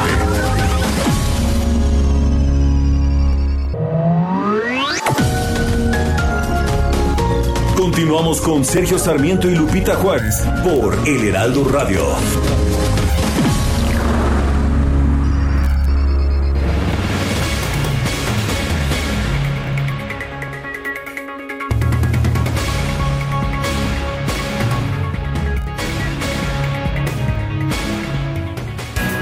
Jaque Mate con Sergio Sarmiento.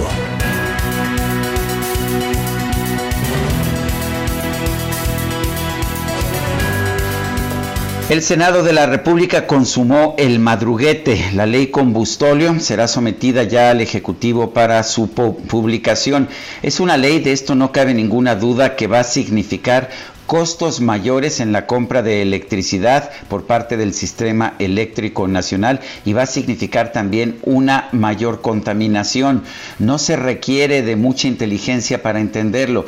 Lo que está haciendo esta ley es cambiar la forma de despacho de la electricidad. Antes se compraba primero la energía más barata y más limpia. Ahora se comprará primero la energía de la Comisión Federal de Electricidad, que es la más cara y también la más contaminante manera que pues no hay absolutamente ninguna magia en esto, simple y sencillamente la nueva energía será más cara y más contaminante. Es muy lamentable que un gobierno de la República que dice que está a favor de los pobres esté tomando esta medida. Es una medida que significa que ya sea a través de aumentos en tarifas de electricidad o de subsidios que se podrían utilizar para ayudar en realidad a los más pobres o para rendir servicios públicos, vamos a estar usando dinero para subsidiar a la Comisión Federal de Electricidad y esto para que genere energía cada vez más sucia, como la que está generando, por ejemplo, en la termoeléctrica de Tula, que utiliza combustóleo y que es la mayor fuente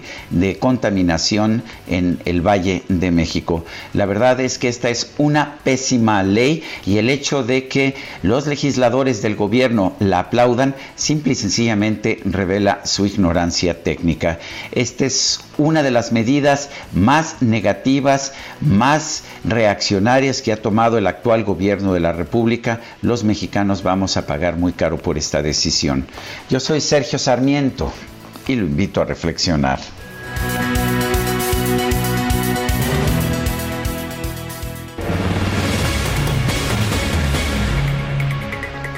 Y vamos ahora con Mónica Reyes. Muy buenos días, ¿cómo están? Sergio Sarmiento, Lupita Juárez, qué placer saludarlos.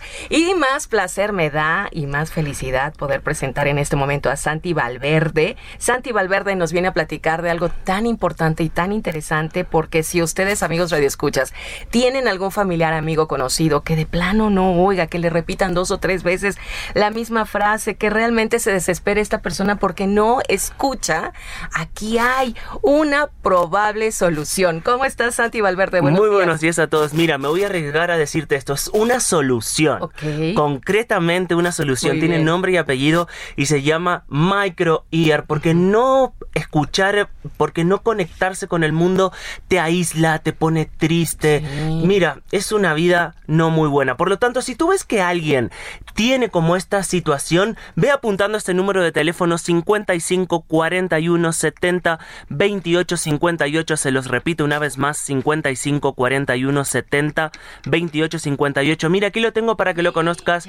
Tú puedes ver que es bien pequeño, que es bien discreto, que es bien liviano. Hasta el color. Hasta el color, el color piel. Tiene cuatro niveles de volumen para que tú lo puedas regular para arriba o para abajo. Se carga a la corriente, ¿sabes? Sí, se carga de esa manera, no claro, usa pilas. entonces no necesitas pilas. Es práctico, fácil de usar. 9 gramos. Liviano, 9 gramos. Ah, nada más, bien. mide 9 centímetros. Es bien, bien, bien, bien, bien. Lo estoy viendo aquí, queridos amigos. Se Viene adapta a la, a la 10 oreja. Viene con 10 siliconas para que tú lo puedas Mm. adaptar a tu cavidad, porque cada uno tiene una cavidad auditiva diferente. Entonces, esa diferencia también la tiene contemplada Microear, así que te vas a conectar con el mundo Microear. exterior. ¿A dónde marcamos? Está 55 41 70 28 58 55 41 70 28 58 Les traigo una super promoción porque yo quiero dímela, que por acá favor. estamos de estreno. Van a llevarse su microear a un súper bajísimo precio, súper bajísimo precio. Increíble el bajísimo Ok, precio. hay que marcar. 55 41 70 28 58. El segundo te lo voy a regalar. Así que ya te estás llevando dos. Uno a un bajísimo precio, el segundo regalado 55 41 70 28 58 y te dije que estamos de estreno, así que vamos a hacer un agregadito más. A ¿Qué ver, te parece? sí. Un 20% Además. de descuento. Además. Ay, qué maravilla. El primero un bajísimo precio, el segundo va de regalo y a ese bajísimo precio le hacemos un 20% de descuento. ¿Qué ¿Cómo lo tal? ves? Muy bien. 55 41 70 28 58 55 41 70 28 Más espacio. a ver, a ver. 58 55 41 70 28 58 Para darnos tiempo a apuntar a este número que nos va a cambiar la vida, la verdad, escuchar es una de las mejores bendiciones. 55 41 70 28 58. Microear. Muy bien. Llamen, vamos. Gracias, Santi Valverde, gracias. Un placer. Marquen, amigos, marquen, anímense. Regresamos con ustedes, Sergio y Lupita. Pues muchas gracias Mónica por esta información. Y bueno, vamos con otros temas. El gobierno de la Ciudad de México reforzó la seguridad en los penales que controla la subsecretaría del sistema penitenciario. Esto después de las amenazas contra el titular de esta subsecretaría, Antonio Azael Ruiz. Carlos Navarro nos tiene la información. Adelante. Buenos días, Sergio y Lupita. Les saludo con gusto a ustedes y al auditorio. Bien, en los penales que controla la subsecre- Subsecretaría del Sistema Penitenciario de la Ciudad de México se busca reforzar su seguridad a través de cámaras de videovigilancia. Así lo informó la jefa de gobierno Claudia Sheinbaum, quien habló del caso de las amenazas contra el titular de esta subsecretaría, Asael Ruiz. Escuchemos. Por un lado, eh, la investigación asociada a esta manta que se puso ayer o esta lona que se puso ayer, eh, hay una investigación relacionada, de igual manera otras lonas que se han puesto recientemente. Eh, eso por un lado, digamos, al mismo delito que se presentó ayer eh, y está trabajando pues de manera muy importante el grupo de inteligencia de la Secretaría de Seguridad Ciudadana y de la Fiscalía General de Justicia. Por otro lado, hemos estado trabajando para eh, fortalecer la seguridad dentro de los centros de reclusión eh, a partir de cámaras principalmente. Ya vamos a presentar este proyecto muy pronto.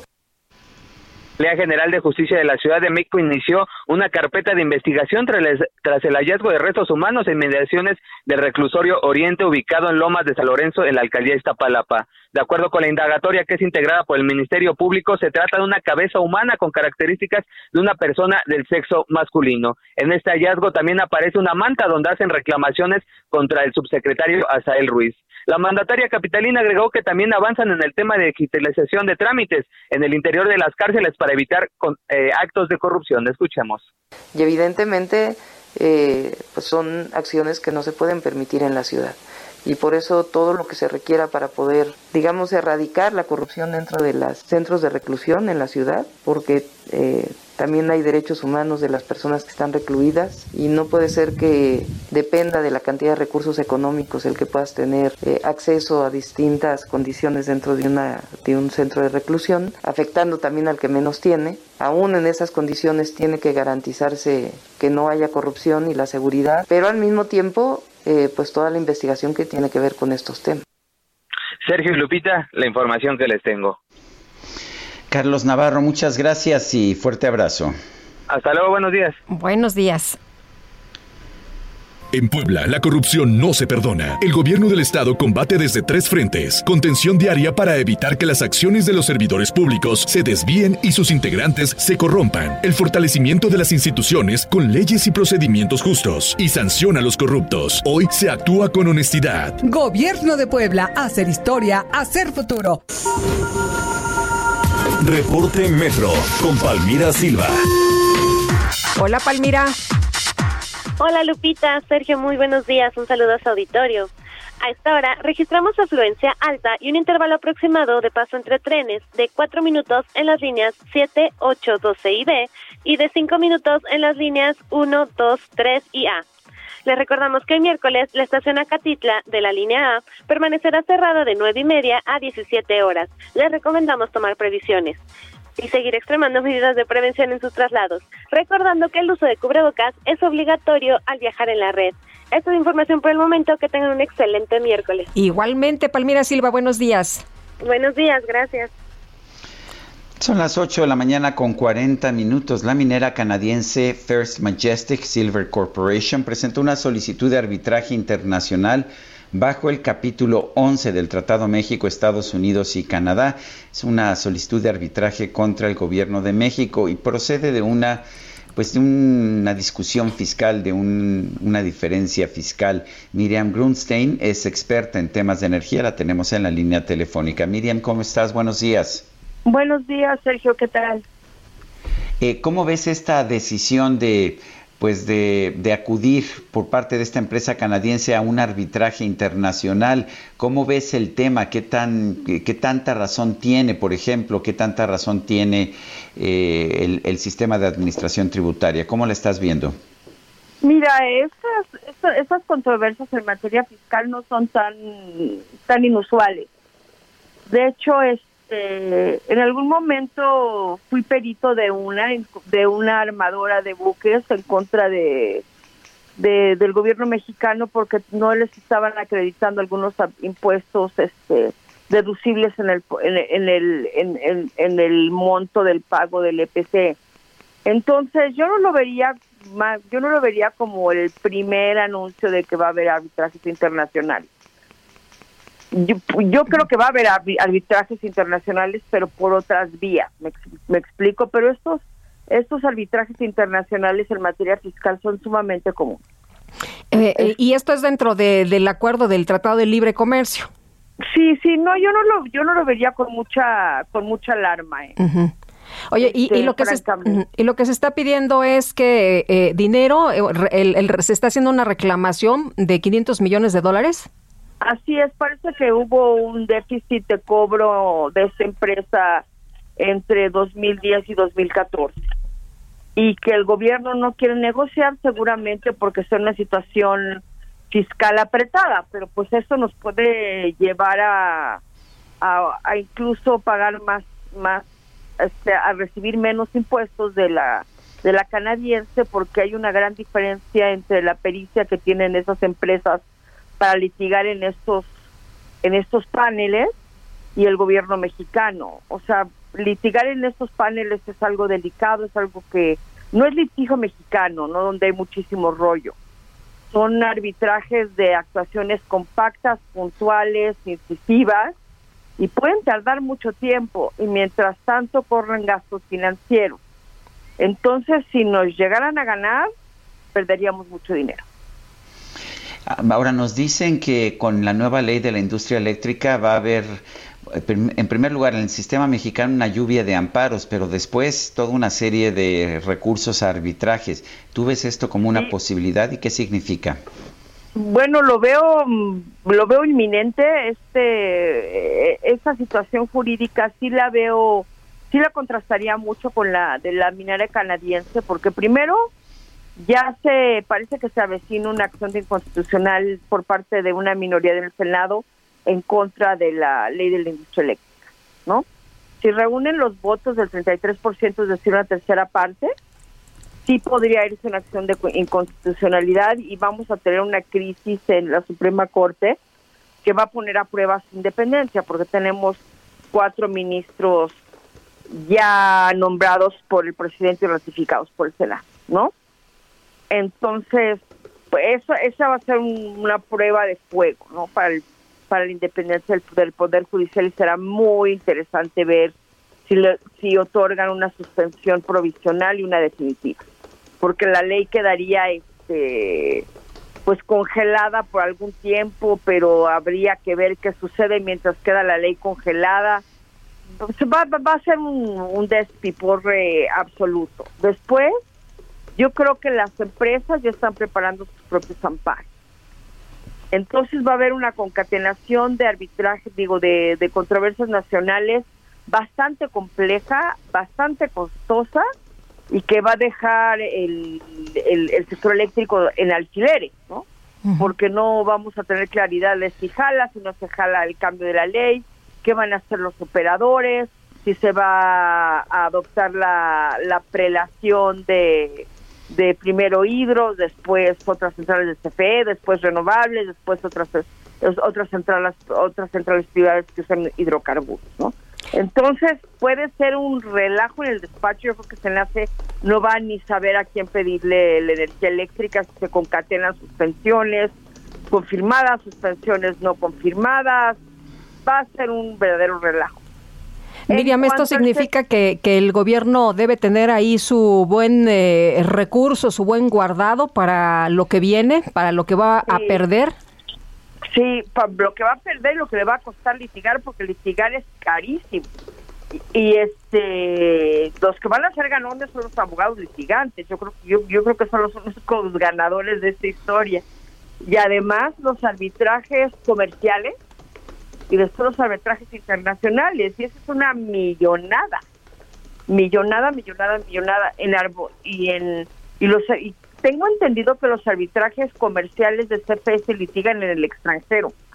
Entonces tendríamos que, conseguir abogados que vayan a la sede de la LITI, porque como muchos de esos estos contratos se otorgaron en gobiernos anteriores, puede ser que la sede del arbitraje no sea México.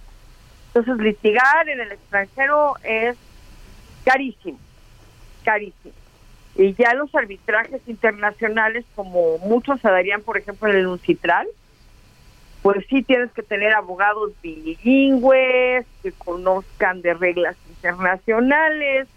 Puede ser un desgaste de recursos por razones no muy pésimamente fundadas, no no, no muy bien fundadas, porque son eh, eufemismo bastante idiota, muy mal pensado, muy impulsivo, muy visceral, con muchas ganas de fregar por fregar y vamos a, llegar a un estrés nacional muy fuerte en relativamente poco tiempo.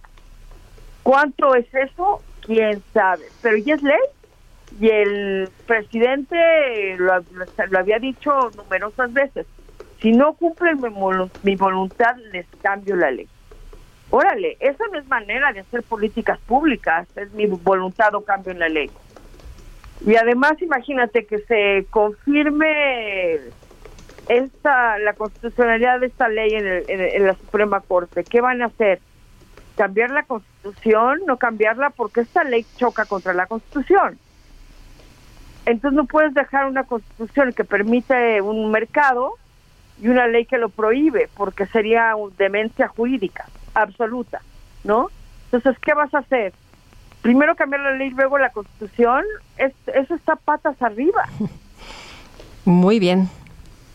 Es verdaderamente, yo, a mí sí me tiene muy preocupada. Desde anoche yo sí siento, pues como sigo y conozco estos temas y veo las implicaciones para el país, tengo unos amigos que tienen una pequeña clínica y les dije ya, vayan preparándose para los apagones porque y, nos pusimos a platicar de si su máquina de rayos X funcionaba con la planta de diésel que tienen y no, necesita una planta de hospital. Entonces, esto puede tener costos para particulares muy severos, muy severos. Bueno, hay que irnos preparando para los apagones. Qué difícil, Miriam. Gracias por hablar con nosotros. Muchísimas gracias a ustedes, Lupita. Hasta luego. Muchas gracias, Miriam. Pues qué, qué preocupación, la verdad, de lo que se puede eh, venir, de lo que se puede presentar, aunque el presidente nos lo está, pues... Eh, nos lo está endulzando, ¿no? De que esto es soberanía, de que ya no nos van a saquear, de que fue lo mejor que se pudo hacer, pero los expertos están opinando otra cosa. Bueno, y este martes el Congreso de Tamaulipas aprobó reglas de homologación para que la determinación de petición de procedencia de la Cámara de Diputados Federal por las acusaciones de la Fiscalía General de la República contra el gobernador del estado. Sin embargo, contó pues con la oposición del grupo parlamentario de Morena argumentando que el documento no les fue dado a conocer previamente y vamos a platicar precisamente con Edna Rivera López, ella es diputada de Morena en el Congreso de Tamaulipas. Gracias por eh, aceptar la llamada. Muy buenos días. Buenos días, Lupita. A tus órdenes. Edna Rivera, coordinadora del Grupo Parlamentario de Morena. Sí, Edna, gracias por tomar esta llamada. Cuéntenos cuál es la posición que tienen ustedes al respecto de la decisión tomada por la Cámara de Diputados local de, pues ahora sí que de, de ser los últimos responsables del juicio político en contra del gobernador. Gracias, Sergio, por la oportunidad. Pues te diré de entrada que esto que mencionaba Lupita, que se hizo el día de ayer, advierte que mediante este acuerdo la mayoría panista pretende desvirtuar las resoluciones de la Cámara de Diputados por las que se debe de resolver pues la declaración eh, de procedencia a que haya lugar. Con esto quiero decirles que la ley no puede ni debe estar sujeta a convenientes interpretaciones. Nos tiene que quedar muy claro que de acuerdo al artículo 111 y a la ley reglamentaria de este artículo, eh, la responsabilidad recae única y exclusivamente en la Cámara de Diputados. En su momento van a notificarnos al Congreso local la, la resolución pero no para que repongamos el proceso, no para que se juzgue si se eh, establece o no el fuero, la declaración de procedencia, sino únicamente para nombrar a gobernador interino en caso de que haya lugar. Eh, diputada, ¿no les dieron a conocer el documento? ¿No, no les eh, brindaron ninguna información? Es correcto, Lupita, lo dices bien. Eh, como miembro de la Junta de Coordinación Política, eh, quiero decirles que no fue dado a conocer el documento, por lo tanto no lo firmé. Es una iniciativa que presenta el grupo parlamentario del PAN y que pretende que sea una iniciativa que salga de Jucopo, pero al no conocerla no firmé dicha iniciativa. No la conocimos. El eh, ¿Qué, viene ahora legalmente? ¿Qué, puede, ¿Qué pueden hacer ustedes, los legisladores de Morena? Esperar, Sergio, esperar el tiempo a que sea la Cámara de Diputados quien emita el dictamen, a que el jurado de procedencia que, en el que se van a convertir los diputados federales emitan una votación y sean ellos los que digan si hay lugar o no hay lugar a la declaración de procedencia. Eh, diputada, ¿los pueden mayoritear? Eh, no creo esta responsabilidad la tienen, vuelvo a decir, el Congreso de la Unión y sabemos que hay mayoría. Sin embargo, confiamos en que los compañeros, tanto la sección instructora como todo el Congreso de la Unión, actuarán apegados a derecho. Muy bien. Pues eh, le agradecemos que haya platicado con nosotros esta mañana. Muy buenos días. Buenos días, Lupita y Sergio, siempre a la orden. Un gusto. Gracias, igualmente. Bueno, pues ah, ahí estamos. Ha generado una gran controversia exactamente quién tiene que tomar ah, las últimas decisiones y pues vamos a estar al pendiente, por supuesto. Eh, en otros temas, eh, en otros temas vale la pena señalar que han empezado ya las actividades de los mercados ah, financieros esta mañana. Está subiendo ligeramente el índice de precios y cotizaciones de la bolsa. El Dow Jones baja 0.5%, el peso 21.27 en ventanillas ah, bancarias, mientras que en el mercado al mayoreo la cotización es de 20.8295, pierde más de 1% el peso en el mercado cambiario, quizás por la nueva ley de la industria eléctrica que va pues a golpear severamente a la productividad de nuestro país. Vamos a estar al pendiente de este tema, vale la pena señalar que no sabemos todavía cuándo cuándo va a ser promulgada la legislación ni precisamente pues cómo se va a realizar esta transición del sistema que tenemos en la actualidad al nuevo sistema. Son las 8 con 54 minutos, ¿por qué no nos manda sus opiniones, sus comentarios? Lo puede hacer con un texto o con un mensaje de voz a nuestro número de WhatsApp, el 55 20 10 96 47. Repito, 55 20 10 96 47. Regresamos en un momento más.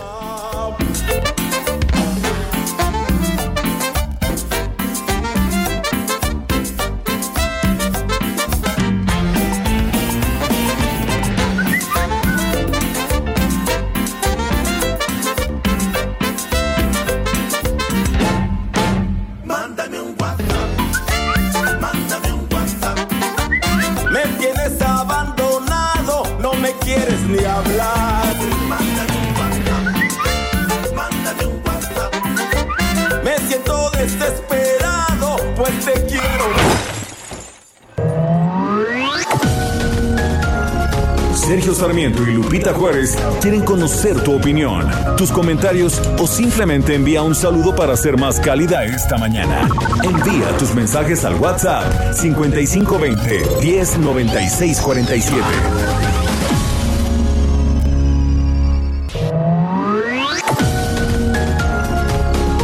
Continuamos con Sergio Sarmiento y Lupita Juárez por El Heraldo Radio.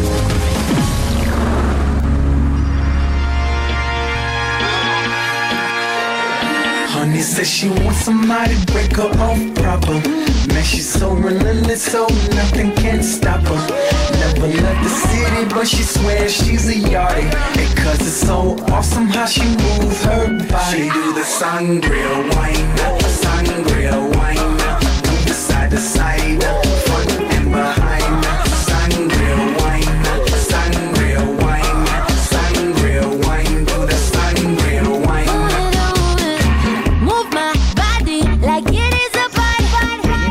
escuchando música interpretada por Camila Cabello, que está cumpliendo años. Esto se llama Sangria Wine, vino de sangría.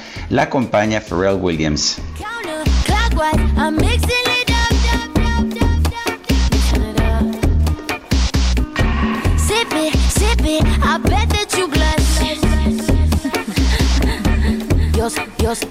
Bueno, para este calor, ¿qué tal? Vámonos con... Nos, nos dicen que esta canción es petición de Angelina, eh, que fue, se vio muy generosa Angelina, o sea que que hizo su depósito correspondiente, ¿no? pues así ni quien le diga que no, ¿verdad? Bueno, vamos, vamos con más. Pues sí, el Congreso de Tamaulipas eh, ap- aprobó el reglamento del proceso declaratorio de procedencia, también llamado de desafuero, y vamos a platicar con Gerardo Peña Flores, él es coordinador del grupo parlamentario del PAN y presidente del Congreso en Tamaulipas. Diputado, muy buenos días. Lupita, Sergio, muy buenos días. Un gusto saludarlos a ustedes y a su auditorio. Eh, eh, diputado, eh, ha, generado mucha controversia este reglamento. es un reglamento en que se dice se busca proteger al actual gobernador García Cabeza de Vaca. ¿Qué nos puede decir?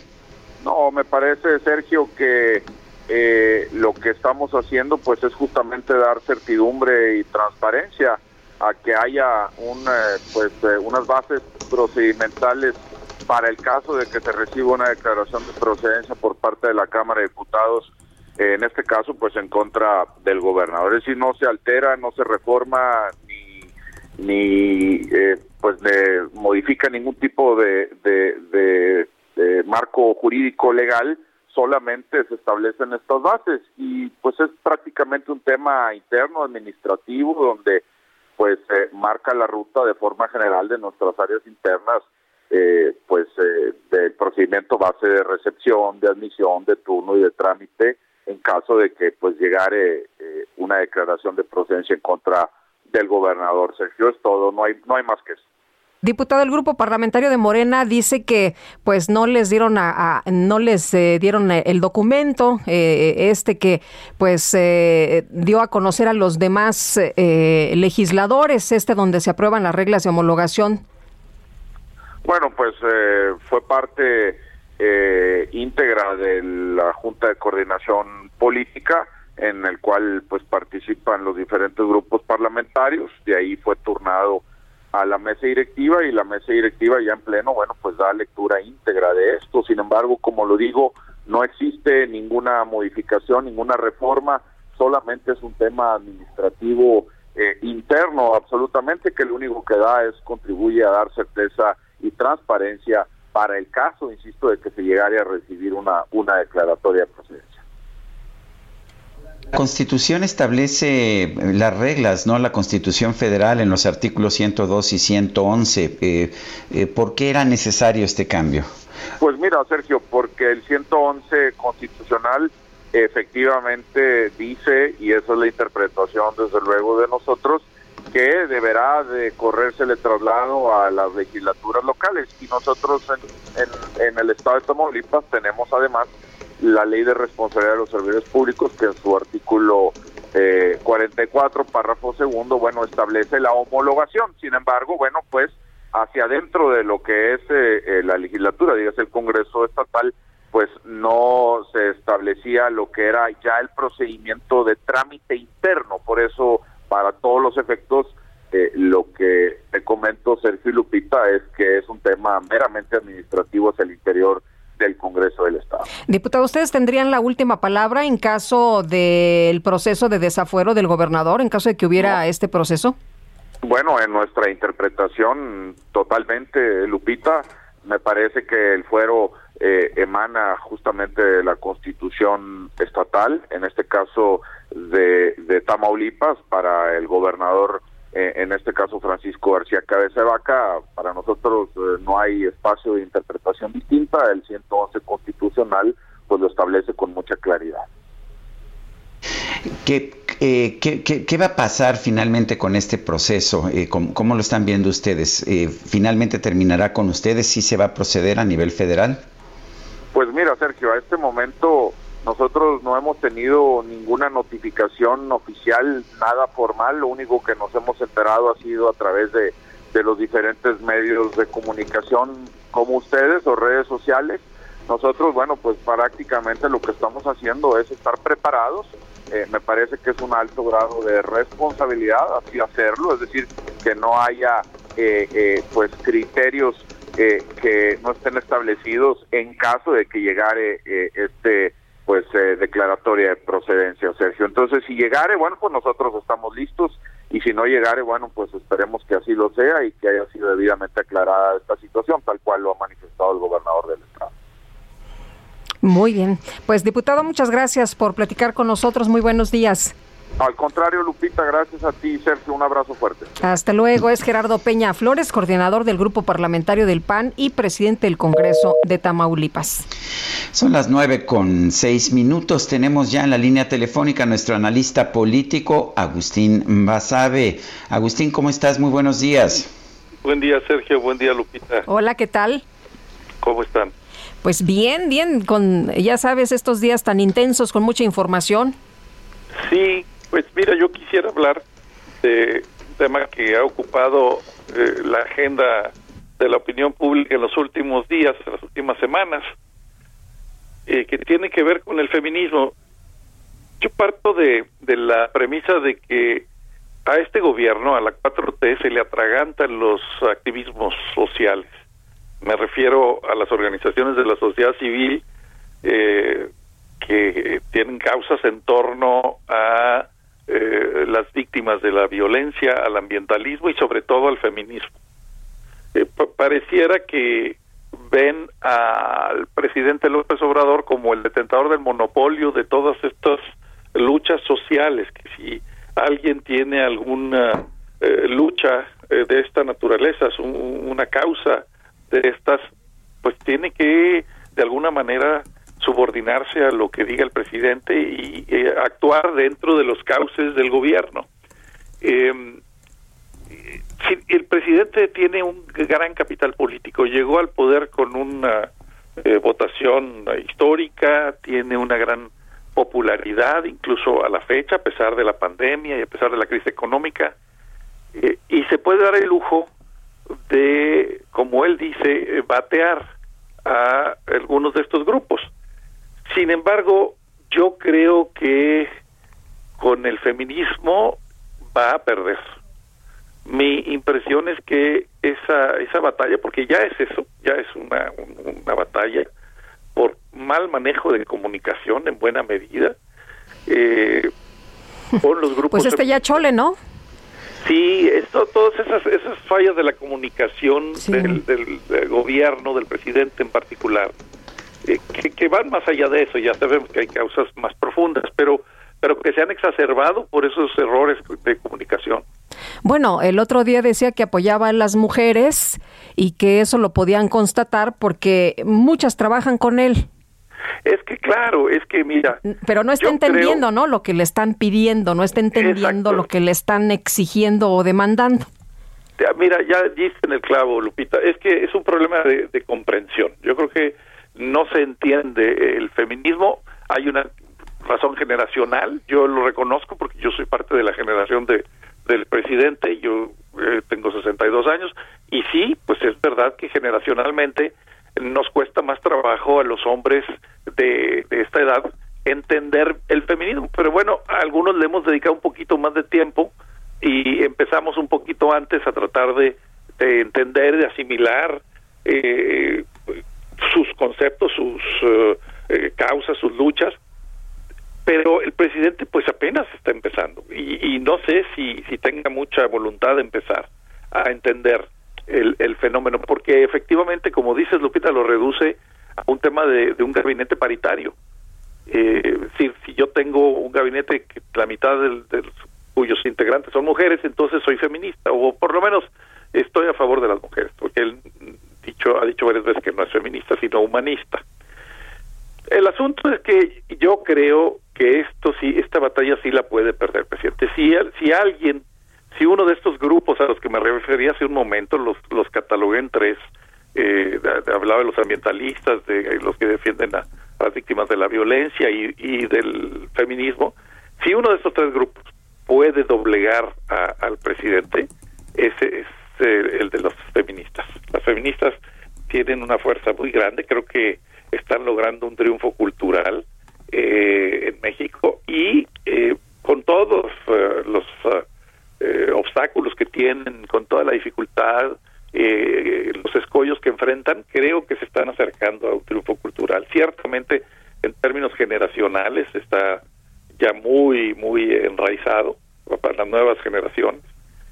Y creo que ahí sí, pese a la enorme fuerza de popularidad, al poder de, del presidente eh, se va a topar con pared. Esa es mi impresión. No sé qué va a pasar en el caso de Félix Salgado Macedonio. Yo no sé, Sergio, Lupita, ustedes qué piensen, que vaticinen, digamos, si, si van a cambiar de candidato en Guerrero o no.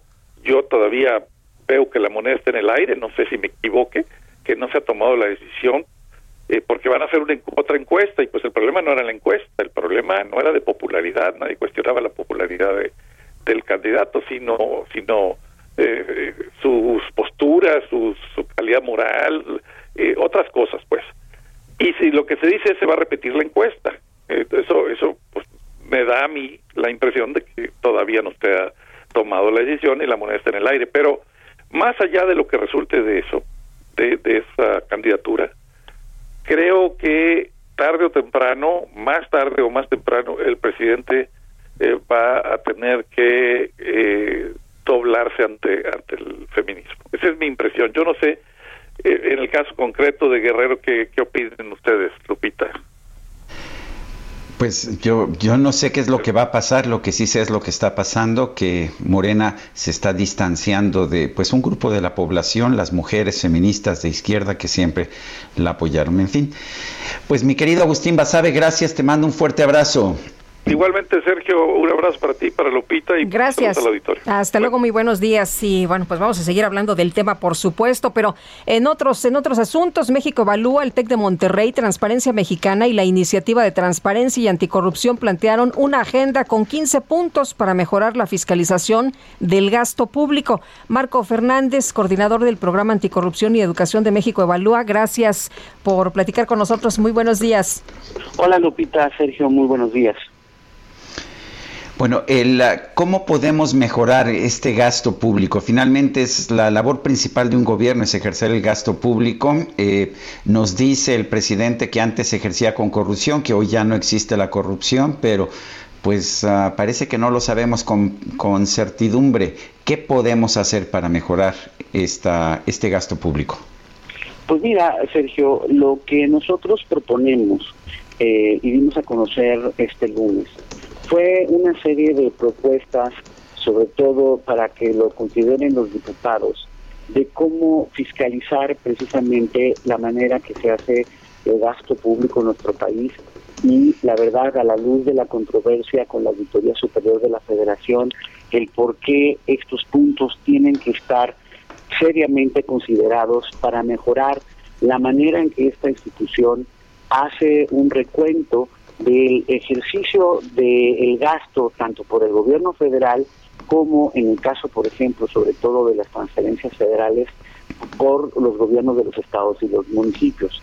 De entrada, lo que es más evidente a la luz de, de toda esta controversia es la importancia de preservar y fortalecer la independencia política de los órganos de fiscalización superior, la Auditoría Superior en el caso federal y los órganos de, de fiscalización superior en las entidades federativas, los señores legisladores que son eh, los jefes de la auditoría y de, y de las auditorías en los estados, pues ellos tienen que también realmente fortalecer la manera en que le dan seguimiento a los hallazgos de la, de la auditoría. En ese sentido, son los primeros que, desde nuestro punto de vista, tendrían que mostrar el ejemplo de profesionalismo para que, sí, respetando la autonomía técnica de estos órganos, también los llamen a cuentas sobre este la forma en que ejercen sus atribuciones legales. Y aquí es por eso que viene muy eh, a cuenta el por qué se debe de transparentar el programa anual de auditorías y la manera en que se determinan qué tipo de auditoría se va a realizar a los diferentes rubros del gasto y cómo se determina la muestra precisamente del universo auditar. Porque pues, ustedes saben, el auditorio seguramente eh, eh, eh, lo sabe, cuando la Auditoría Superior de la Federación revisa el gasto, pues no puede revisar todo porque es enorme el, el, universo a, a, revisar y tiene que pues establecer eh, criterios eh, pues transparentes de cuáles son los programas o cuáles son eh, los rubros de los gobiernos estatales y municipales que va a revisar y sobre todo a la luz de la controversia, por ejemplo, con la auditoría de desempeño en la cancelación del aeropuerto, queda claro del por qué tiene que explicarle a los señores legisladores y a la sociedad en general cómo escoge qué tipo de auditoría hace. Porque para los que no son especialistas y nos están escuchando, Lupita, Sergio, hay cuatro tipos de auditorías. Y esto no es una cuestión, digamos, de técnica, sino que tiene consecuencias legales. Por un lado, cuando se hace una auditoría, por ejemplo, de cumplimiento financiero, es para poder ver que los, los recursos se hayan ejercido conforme a la ley. Hay auditorías que se llaman de desempeño, como la que se hizo para la cancelación del aeropuerto, que tiene la peculiaridad de, por un lado, buscar indicadores para ver si los objetivos del programa o de la obra se alcanzaron, pero tiene el inconveniente de que derivado de los hallazgos que encuentre la auditoría, solo puede hacer recomendaciones no vinculantes y no puede derivar acciones legales si encuentra un uso indebido de los recursos. Y por eso, en la controversia del aeropuerto, se dice, ¿por qué no existe una de cumplimiento financiero o una auditoría forense, que son las que se realizan cuando se sospecha que hay actos de corrupción? Y esta exigencia de la transparentar qué tipo de auditoría escoges es todavía más importante porque uno, por ejemplo, revisa lo que dieron a conocer hace unos días, previo a la controversia del aeropuerto, del programa anual de auditorías que se hará para la cuenta pública del 2020 y para el nuevo aeropuerto, para el aeropuerto Felipe Ángeles, vuelve a cometer el error la Auditoría Superior de que va a hacer una auditoría de desempeño y no una auditoría de cumplimiento este, financiero o forense. Eh, Marco, y, rapidito, nada más preguntarte antes de despedirnos, eh, ¿debe mejorar la fiscalización, no desaparecer la auditoría superior? Sin duda, aquí hay que ser muy claros. Por un lado, hay que someterla a rendición de cuentas, fortalecer y que dé realmente seguimiento, por ejemplo, si hace una denuncia o si hace este si hace si detecta faltas administrativas graves que la auditoría no puede dejar de informar qué pasa con los funcionarios o los miembros del sector privado a los que está llevando al Tribunal de Justicia Administrativa. ¿Ganó o no ganó el caso? La Fiscalía, en el caso de los delitos, de las denuncias que ellos este, establecen, ¿qué pasó con la investigación, etcétera? Eso es fundamental. Esto, idea alternativa que ha sugerido el presidente, de que él tiene otros datos y de que hay que cancelar la Auditoría Superior de la Federación es un absurdo. Lo que se necesita es fortalecerla, sí llamarla a cuentas, sí, por ejemplo, en el caso de David Colmenares, pues sí es muy lamentable que haya literalmente arrojado a sus auditores a, la arena pública sin respaldarlos, sin, sin siquiera esperarse a los tiempos legales para revisar la metodología en la controversia de la, del aeropuerto, sino luego, luego, a horas de la crítica presidencial, echarse para atrás. Eso es lamentable porque justo merma la credibilidad y la discusión de si realmente tiene independencia política una institución que debe de ser clave para el país en el control de la corrupción. Por eso, en esta controversia es llamarlo a cuentas, pero no caer en la tentación de decir, no, es que no sirve la auditoría, no, es que hay que cerrarla, porque ese órgano es el órgano por excelencia dependiente de la Cámara de Diputados para que los pesos y contrapesos se pueda revisar si realmente se gastó como se, como se debe de hacer de acuerdo a la ley y contemplado los objetivos de los programas, o si hay aspectos que no se hicieron bien, haga todo el proceso legal para castigar a quienes hayan desviado legal. Muy bien, Marco, muchas gracias, como siempre, muy buenos días. muchas gracias, como siempre, a los dos, que tengan buen día. Son las 9 de la mañana con 21 minutos. Vamos a un resumen de la información más importante. Desde Palacio Nacional, el presidente López Obrador celebró que el Senado haya aprobado su iniciativa de reforma a la ley de la industria eléctrica, dice, para fortalecer a la CFE ayer en el Senado ya la reforma eléctrica. Le agradezco mucho a los legisladores. Esto nos va a ayudar a fortalecer a la Comisión Federal de Electricidad, a enfrentar momentos difíciles como lo que sucedió en Texas, que tuvo una repercusión en nuestro país. Nosotros lo resolvimos en cinco días con nuestros trabajadores, los trabajadores electricistas, los técnicos. Cinco días. ¿Por qué se resolvió? Entre otras cosas, se echaron a andar todas las plantas. Tomamos la decisión y nos respaldaron las hidroeléctricas.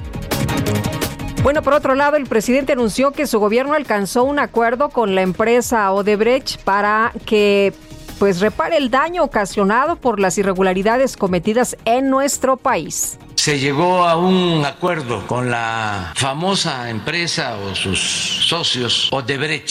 Sí saben de esta empresa, ¿no? Que es famosa porque sobornaba en países. Y en el caso de México, esta empresa pues también entregó sobornos, es parte de las investigaciones que tiene la Fiscalía y el propósito nuestro ha sido pues no permitir la corrupción, no permitir la impunidad y procurar recuperar todo lo que se pueda, que se repare el daño. En un artículo publicado en el British Medical Journal, el grupo de desarrollo de directrices de la Organización Mundial de la Salud desaconsejó el uso de la hidroxicloroquina como medida para prevenir el COVID-19. En Myanmar, medios locales reportaron que por lo menos nueve personas murieron este miércoles debido a que las fuerzas de seguridad abrieron fuego para dispersar las protestas en contra de la junta militar que afectó el golpe de Estado del pasado primero de febrero. Guys dressed in black. Remember that, just in case we ever face to face and make contact. The title held by me, MIB, means what you think you saw, you did not see. En una entrevista en el podcast Pod Save America del cineasta John Favreau, el actor Will Smith, protagonista de cintas como En Busca de la Felicidad y Hombres de Negro, señaló que en algún momento podría lanzarse como candidato a la presidencia de los Estados Unidos, ya que considera que tiene una opinión que merece ser escuchada. Sin embargo, aclaró que por ahora dejará que esa oficina se limpie un poco.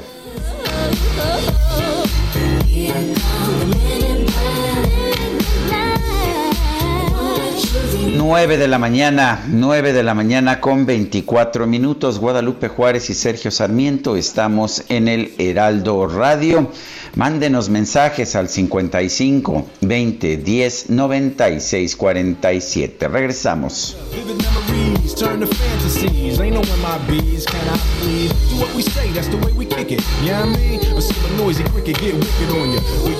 last, and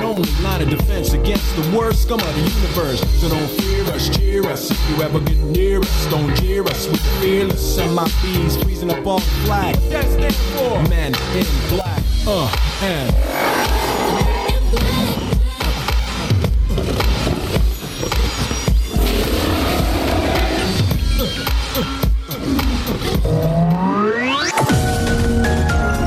Sergio Sarmiento y Lupita Juárez quieren conocer tu opinión, tus comentarios o simplemente envía un saludo para ser más cálida esta mañana.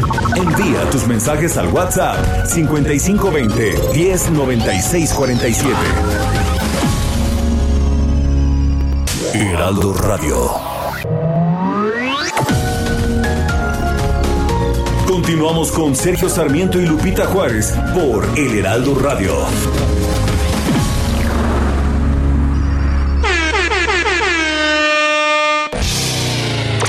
La micro deportiva.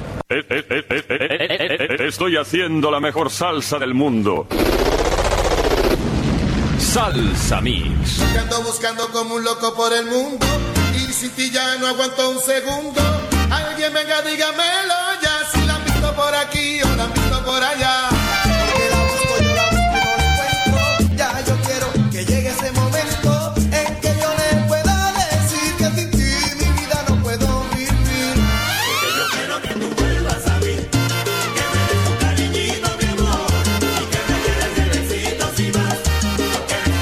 Guadalupe es una micro salsera, ¿cómo lo ves? Estoy de acuerdo con DJ Kike, qué buena salsa prepararon.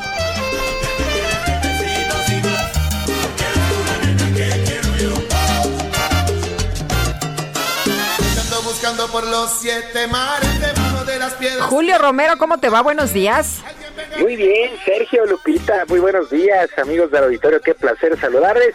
Y eso que es miércoles, imagínense el viernes, lo que va a ser el viernes esta micro deportiva. Bueno, pues por lo pronto aquí en mitad de semana Vámonos, arrancamos con la base de la información. Arrancó la jornada 9 del torneo Guardianes 2021 del balompié local y el día de ayer el equipo del Atlas logró victoria, otra victoria para el Atlas, demostrando que no nada más gana en la mesa, bueno, vencieron 3 por 1 al equipo del Atlético de San Luis, así es que buen triunfo para el Atlas, mientras que los Diablos Rojos del Toluca de visitantes sorprendieron 1 por 0 a los Tigres de la U de Nuevo León. Estos Tigres que después de que regresaron del Mundial de Clubes, pues no caminan al 100%. Por lo pronto, Ricardo El Tuca Ferretti, técnico de este equipo de Tigres, describió muy bien lo sucedido ayer por la noche en el estadio universitario.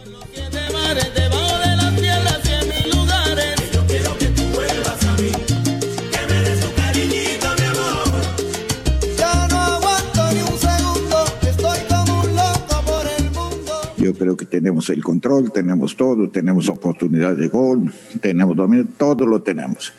Pero aquí dos cosas. Una, no tuvimos contundencia y dos, cometimos una equivocación en que nos lleva a perder tres puntos. Yo no quiero ser la piedra en el camino.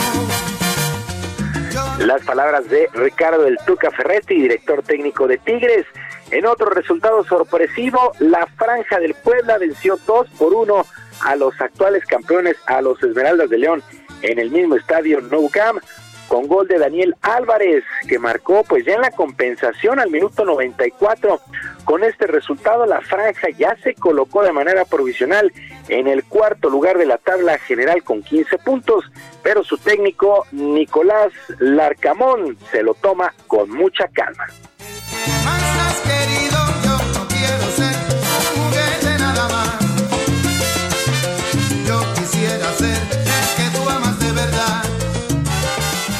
Para jugar contra Tigres el viernes.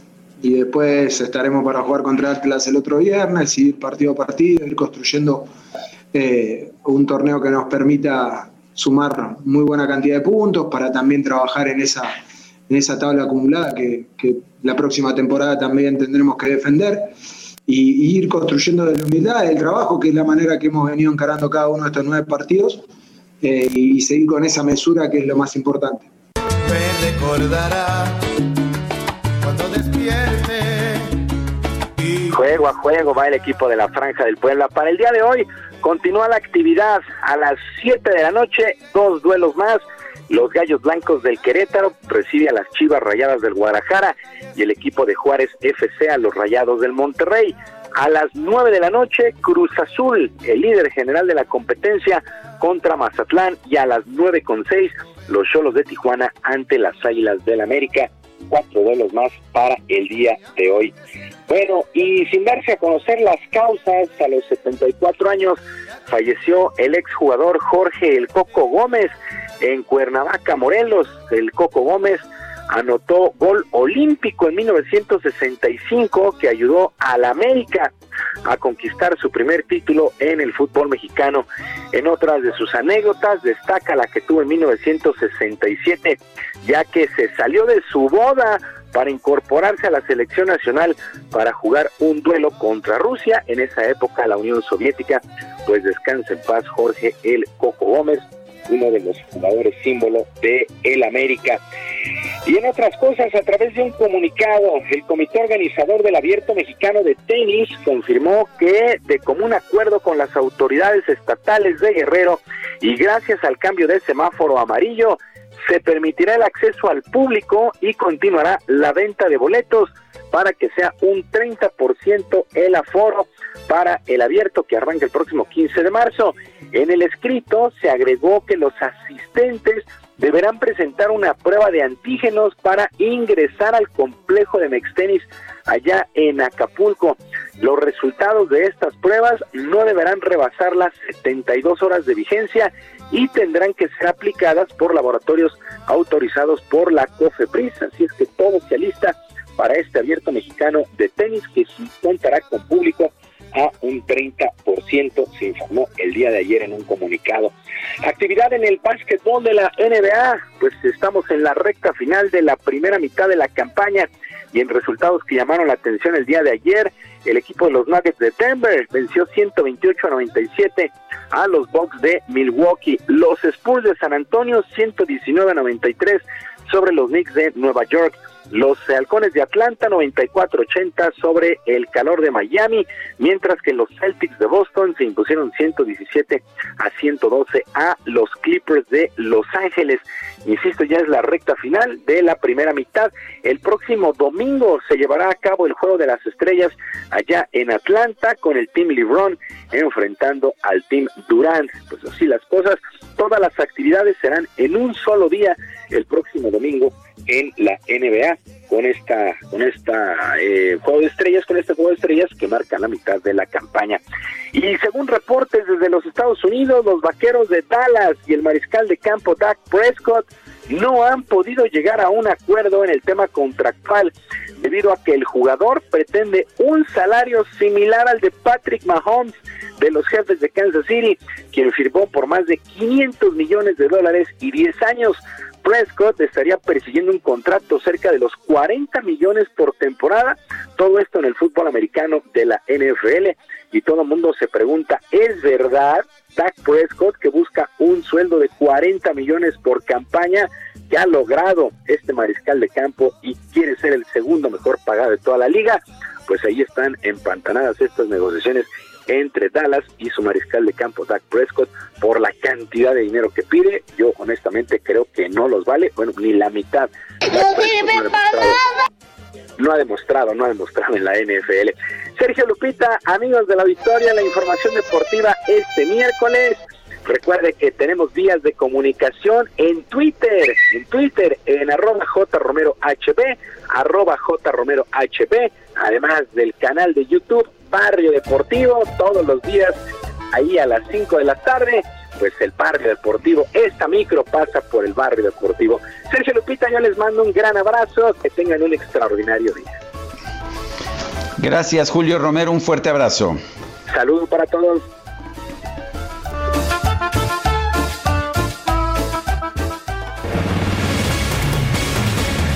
Y vámonos con más información. En la alcaldía Álvaro Obregón se inició con la remodelación y operación de guarderías y qué medidas se han llevado a cabo ante la pandemia por COVID-19. Laura Ornelas es directora general de Cultura, Educación y Deporte en la alcaldía Álvaro Obregón. Laura, muy buenos días.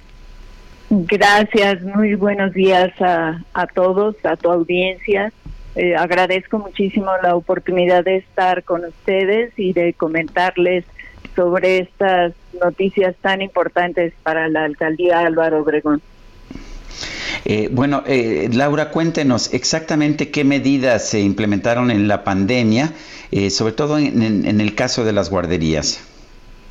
Claro que sí, Sergio, muchísimas gracias. Mira, primero que nada, manera de introducción, comentarte que el término de guarderías prácticamente ya no nos aplica en nuestros centros de atención y cuidado infantil estamos enfocados hoy por hoy a, y centrados en, en la niñez, en el derecho de los niños a una educación y desarrollo integral. Y justo durante la pandemia, eh, pues hemos tenido que eh, ordenarnos y mudarnos al, al tema virtual y para ello toda nuestra plantilla de personal se ha capacitado intensamente, además de que ha realizado un esfuerzo personal para, para estar a la altura de este reto. Hoy por hoy nuestros niños se conectan diariamente a sesiones a través de diversas plataformas y desarrollan sus actividades con apego a nuestros programas educativos regidos por la Secretaría de Educación Pública. Laura, entonces no están en presencial?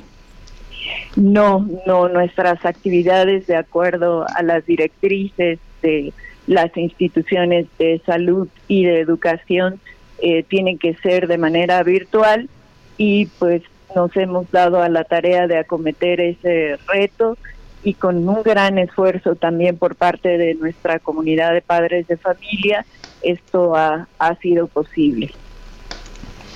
¿Qué, viene ahora? Eh, ¿qué, va a pasar cuando ya se autorice el, el, regreso a las actividades presenciales? ¿Están listas las guarderías para hacerlo?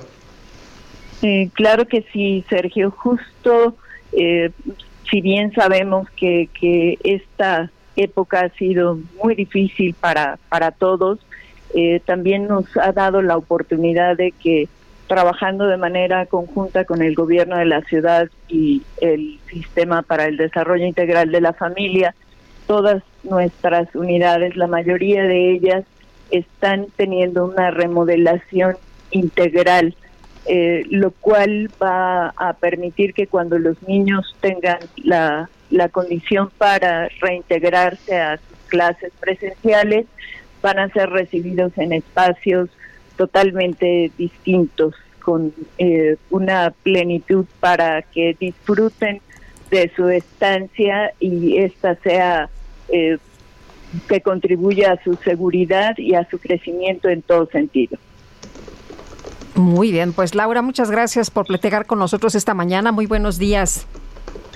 Claro que sí, Lupita, muy buenos días. Les agradezco muchísimo eh, que ustedes tomen en cuenta esta, este esfuerzo y que eh, a través de, su medio se pueda dar a conocer a la población. Es, es muy importante recalcar que estos centros en algún momento cuando fueron construidos pues no se adecuaban a, las necesidades que hoy por hoy presentan los niños y es por esto que esta remodelación tiene tanta importancia porque está priorizando aspectos de seguridad, de protección civil, eh, que garantizan que los niños mientras permanezcan dentro de este espacio serán atendidos en las mejores condiciones posibles. Muy bien, pues tomamos nota. Gracias, Laura Ornelas Rivera, directora general de Cultura, Educación y Deporte en la alcaldía Álvaro Obregón. Son las 9 con 43 minutos. Gerardo Galicia está en el sur de la Ciudad de México. Adelante, Gerardo. Así es, Sergio, excelente mañana, Lupita, y tenemos buenas noticias para nuestros amigos que van a utilizar el eje 4 Sur. Lo hemos recorrido desde la zona del eje 1 Poniente, la avenida Cuauhtémoc, hacia la zona, hacia su cruce con Tlalpan, y hemos encontrado un avance realmente rápido. Es una muy buena opción para poderse mover al oriente de la capital. Y antes checábamos justo el eje 1 Poniente, también se mantiene con un buen avance hacia la zona sur. Es una muy buena opción para nuestros amigos que necesitan llegar al eje 8 sur, incluso hasta Churubusco, presenta un avance realmente aceptable. Y por lo pronto, el reporte. Gracias, Gerardo. Hasta luego. Y tenemos información desde la zona centro de la Ciudad de México. Javier Ruiz, cuéntanos. Hola Lupita, Sergio, ¿qué tal? Excelente mañana. Y justamente hace unos momentos recorrimos parte de la avenida Chapultepec, donde el avance pues ya ha mejorado bastante, al menos para quien se desplaza de la avenida José María Saga, de la zona de San Pablo, esto en dirección hacia el eje oponente de la avenida Bucareli, más adelante también para llegar a la glorieta de los insurgentes. El sentido opuesto, es decir, sobre Fray Servando Teresa de Nero, el avance ya todavía es bastante aceptable, al menos de Cuauhtémoc, y esto en dirección hacia el eje central Lázaro Cárdenas, más adelante también para llegar hacia el eje oriente, la avenida Anillo de Circunvalación, y esta última ya también con rezagos, eso sí, de San Pablo, y para llegar a Fray Servando, hay que recordar que en todo el trayecto tenemos actividad comercial, constante cruce de personas, por lo que hay que manejar con bastante precaución, superando, preservando en general el avance mejor y bastante en dirección hacia el eje 3 sur, o bien para continuar al viaducto Río de la Piedad. De momento, Lupita Sergio, el deporte que tenemos. Gracias, Javier. Hasta luego, buenos días. Hasta luego, buenos días. Y vamos con Israel Lorenzán, está en San Cosme. Adelante, Israel. Sergio Lupita, muchísimas gracias. Pues tenemos información para quien se desplaza a través de la México-Tacuba, eh, se incorpora a la ribera de San Cosme. Ya hemos hecho un recorrido prácticamente desde la zona de Mariano Escobedo y hemos encontrado la circulación aceptable. Algunos asentamientos a la altura del circuito interior, pero nada para pensar en abandonar esta arteria, ya que superando este punto la circulación mejora con dirección a insurgentes o los que siguen su marcha hacia el perímetro de Avenida Hidalgo Rosales. Sergio Lupita, la información que les tengo. Muy bien, muchas gracias Israel Lorenzana. Hasta luego. Son las 9 de la mañana con 46 minutos. Vamos a un resumen de la información más importante.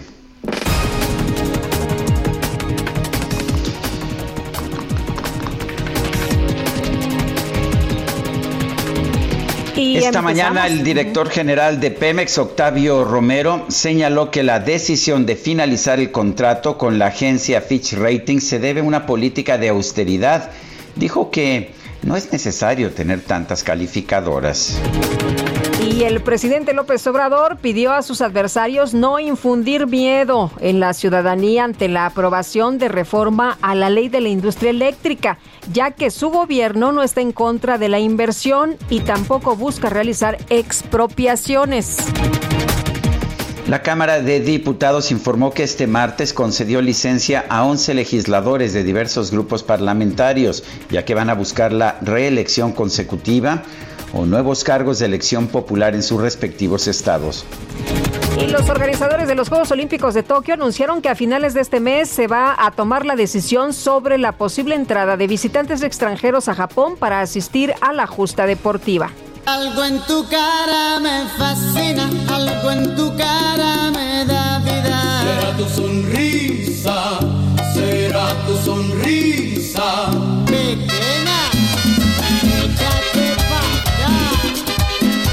Pues bueno, puede uno tomar decisiones y cambiar de perspectiva de vida. Fíjate, Lupita, a través de Twitter, el reconocido actor Anthony Hopkins, británico, protagonista de cintas como El silencio de los inocentes, difundió un mensaje en el que asegura que es colombiano. Además, adjuntó un video en el que se le observa con, Con con unos pantalones cortos sí. y con una camisa con estampado de flores mientras baila merengue al ritmo de la canción Tu Sonrisa del cantante Elvis Crespo. Pues mira, le echa muchas ganas, le echa mucho sentimiento este hombre que es un extraordinario actor y que además se vacunó hace poquito. Algo en tu cara me fascina, algo en tu cara me da vida. Gastrolab con el chef Israel Arechiga. Uy, llegó la hora del chef. Arechiga, ¿cómo estás? Muy buenos días. días, Lupita, Sergio, todo el auditorio. Qué gusto saludarlo. Igualmente, ¿qué nos traes esta mañana? Pues hoy les voy a platicar de una técnica, una técnica para poder generar alimento, entre comillas, para poder generar producto y que en los, y que en los últimos meses, sobre todo después de, después de estar encerrados durante tanto tiempo, muchas personas voltearon a ver y es el tema de los germinados, de germinar las semillas cada quien en casa, ¿no? Recordemos que, que cada vez va en aumento la población que, que se ha decantado por una alimentación totalmente vegetariana o vegana incluso, y también cada vez somos más conscientes de lo que vamos de lo que vamos probando y de lo que vamos comiendo no somos más cuidadosos al momento de elegir los alimentos y al momento de buscar ciertos nutrientes no y el tema de los germinados es un gran aliado. Es algo que a veces no volteamos a ver pero que cada vez más va tomando fuerza y que y que realmente tiene un aporte nutricional espectacular porque estamos hablando que la semilla contiene todo toda la carga genética y la semilla contiene eh, realmente todos los nutrientes concentrados y en el momento en el que se germinan, que se germina con, con condiciones de temperatura y condiciones de humedad bastante particulares, pero que se germinan bastante rápido, en uno, dos o hasta cinco días por, por, por muy tarde, podemos tener un germinado completo, ¿no? Y entonces vamos a tener todos los nutrientes eh, de semillas, por ejemplo, como la lenteja, como la soya, hablando también del maíz, de la cebada, de la alfalfa, y vamos a tener todos los, todos los nutrientes concentrados en un germinado, ¿no? También se pusieron muy de moda algunas torres, unas torres verticales en las que con, las semillas y con los germinados se podía lograr plantar desde lechuga, o se podía se podía lograr tener arúgulas, cualquier gama de hojas verdes en casa, ¿no?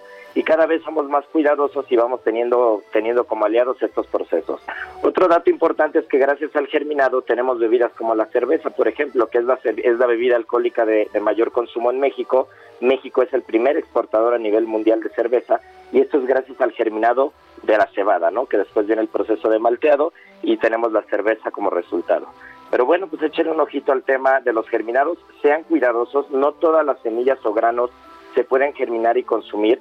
Por ejemplo, las semillas de las solanáceas, eso es un dato curioso, resultan tóxicas. Semillas como la berenjena, el pimiento, el tomate o la papa no son recomendables germinarlas, ¿no? Eso es plantarlas, que la diferencia entre un brote y un germinado es que el brote es en tierra, la plantación es en tierra y el germinado es con agua, ¿no? Entonces hay que ser cuidadosos qué semillas sí, qué semillas no, pero hay un gran aliado ahí.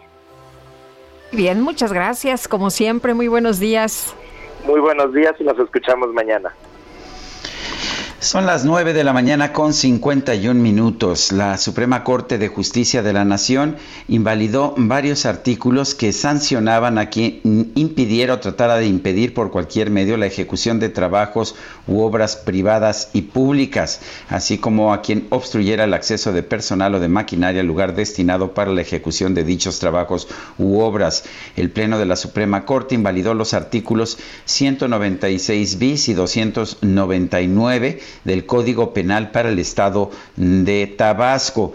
En junio del 2019, el Congreso de Tabasco, con mayoría de Morena, avaló con 24 votos a favor, uno en contra y cero abstenciones esta reforma al Código Penal de la entidad para imponer hasta 20 años de cárcel por el delito de extorsión y de 6 a 13 aquellas personas que impidan u obstruyan la ejecución de trabajos de obras públicas. Eh, la idea era impedir protestas sociales por la construcción de la refinería de Dos Bocas. En sesión remota del tribunal, efectuada a través del sistema de videoconferencias, los ministros de la Corte analizaron la constitucionalidad de estos preceptos reformados y se invalidaron los artículos que sancionaban a quienes impidieran o trataran de impedir la ejecución de trabajos u obras privadas o públicas. También se invalidó el artículo 308 bis que sancionaba a quien extorsionara, coercionara o intentara imponer o impusiera cuotas impidiera total o parcialmente el libre tránsito de personas, vehículos, maquinaria, equipo especializado o similar para la ejecución de trabajos u obras públicas. También el 308 que preveía sanciones para quien obstruyera, interrumpiera o dificultara el servicio público. Se nos acabó el tiempo, Guadalupe. Pues vámonos entonces, que la pasen todos muy bien, que disfruten de este día y mañana nos escuchamos a las 7 en punto. Pásenla muy bien. Eh, si nos escuchamos mañana, hasta entonces, gracias de todo corazón, lo dejamos con Worth It, The Fifth Harmony, en que participa Camila Cabello, cuyo cumpleaños estamos festejando. Give it to me, I'm worth it.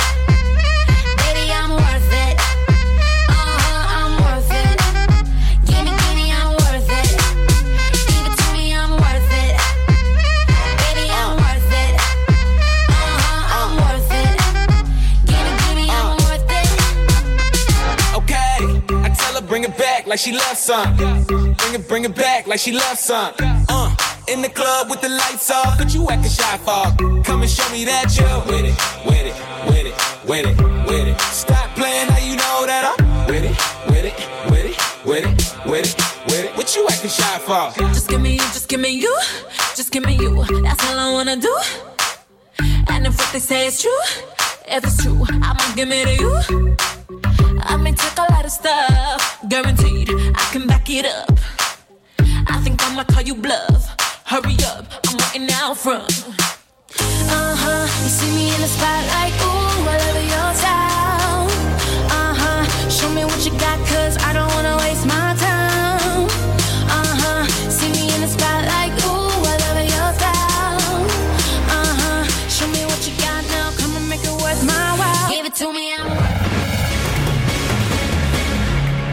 Heraldo Media Group presentó Sergio Sarmiento y Lupita Juárez por El Heraldo Radio.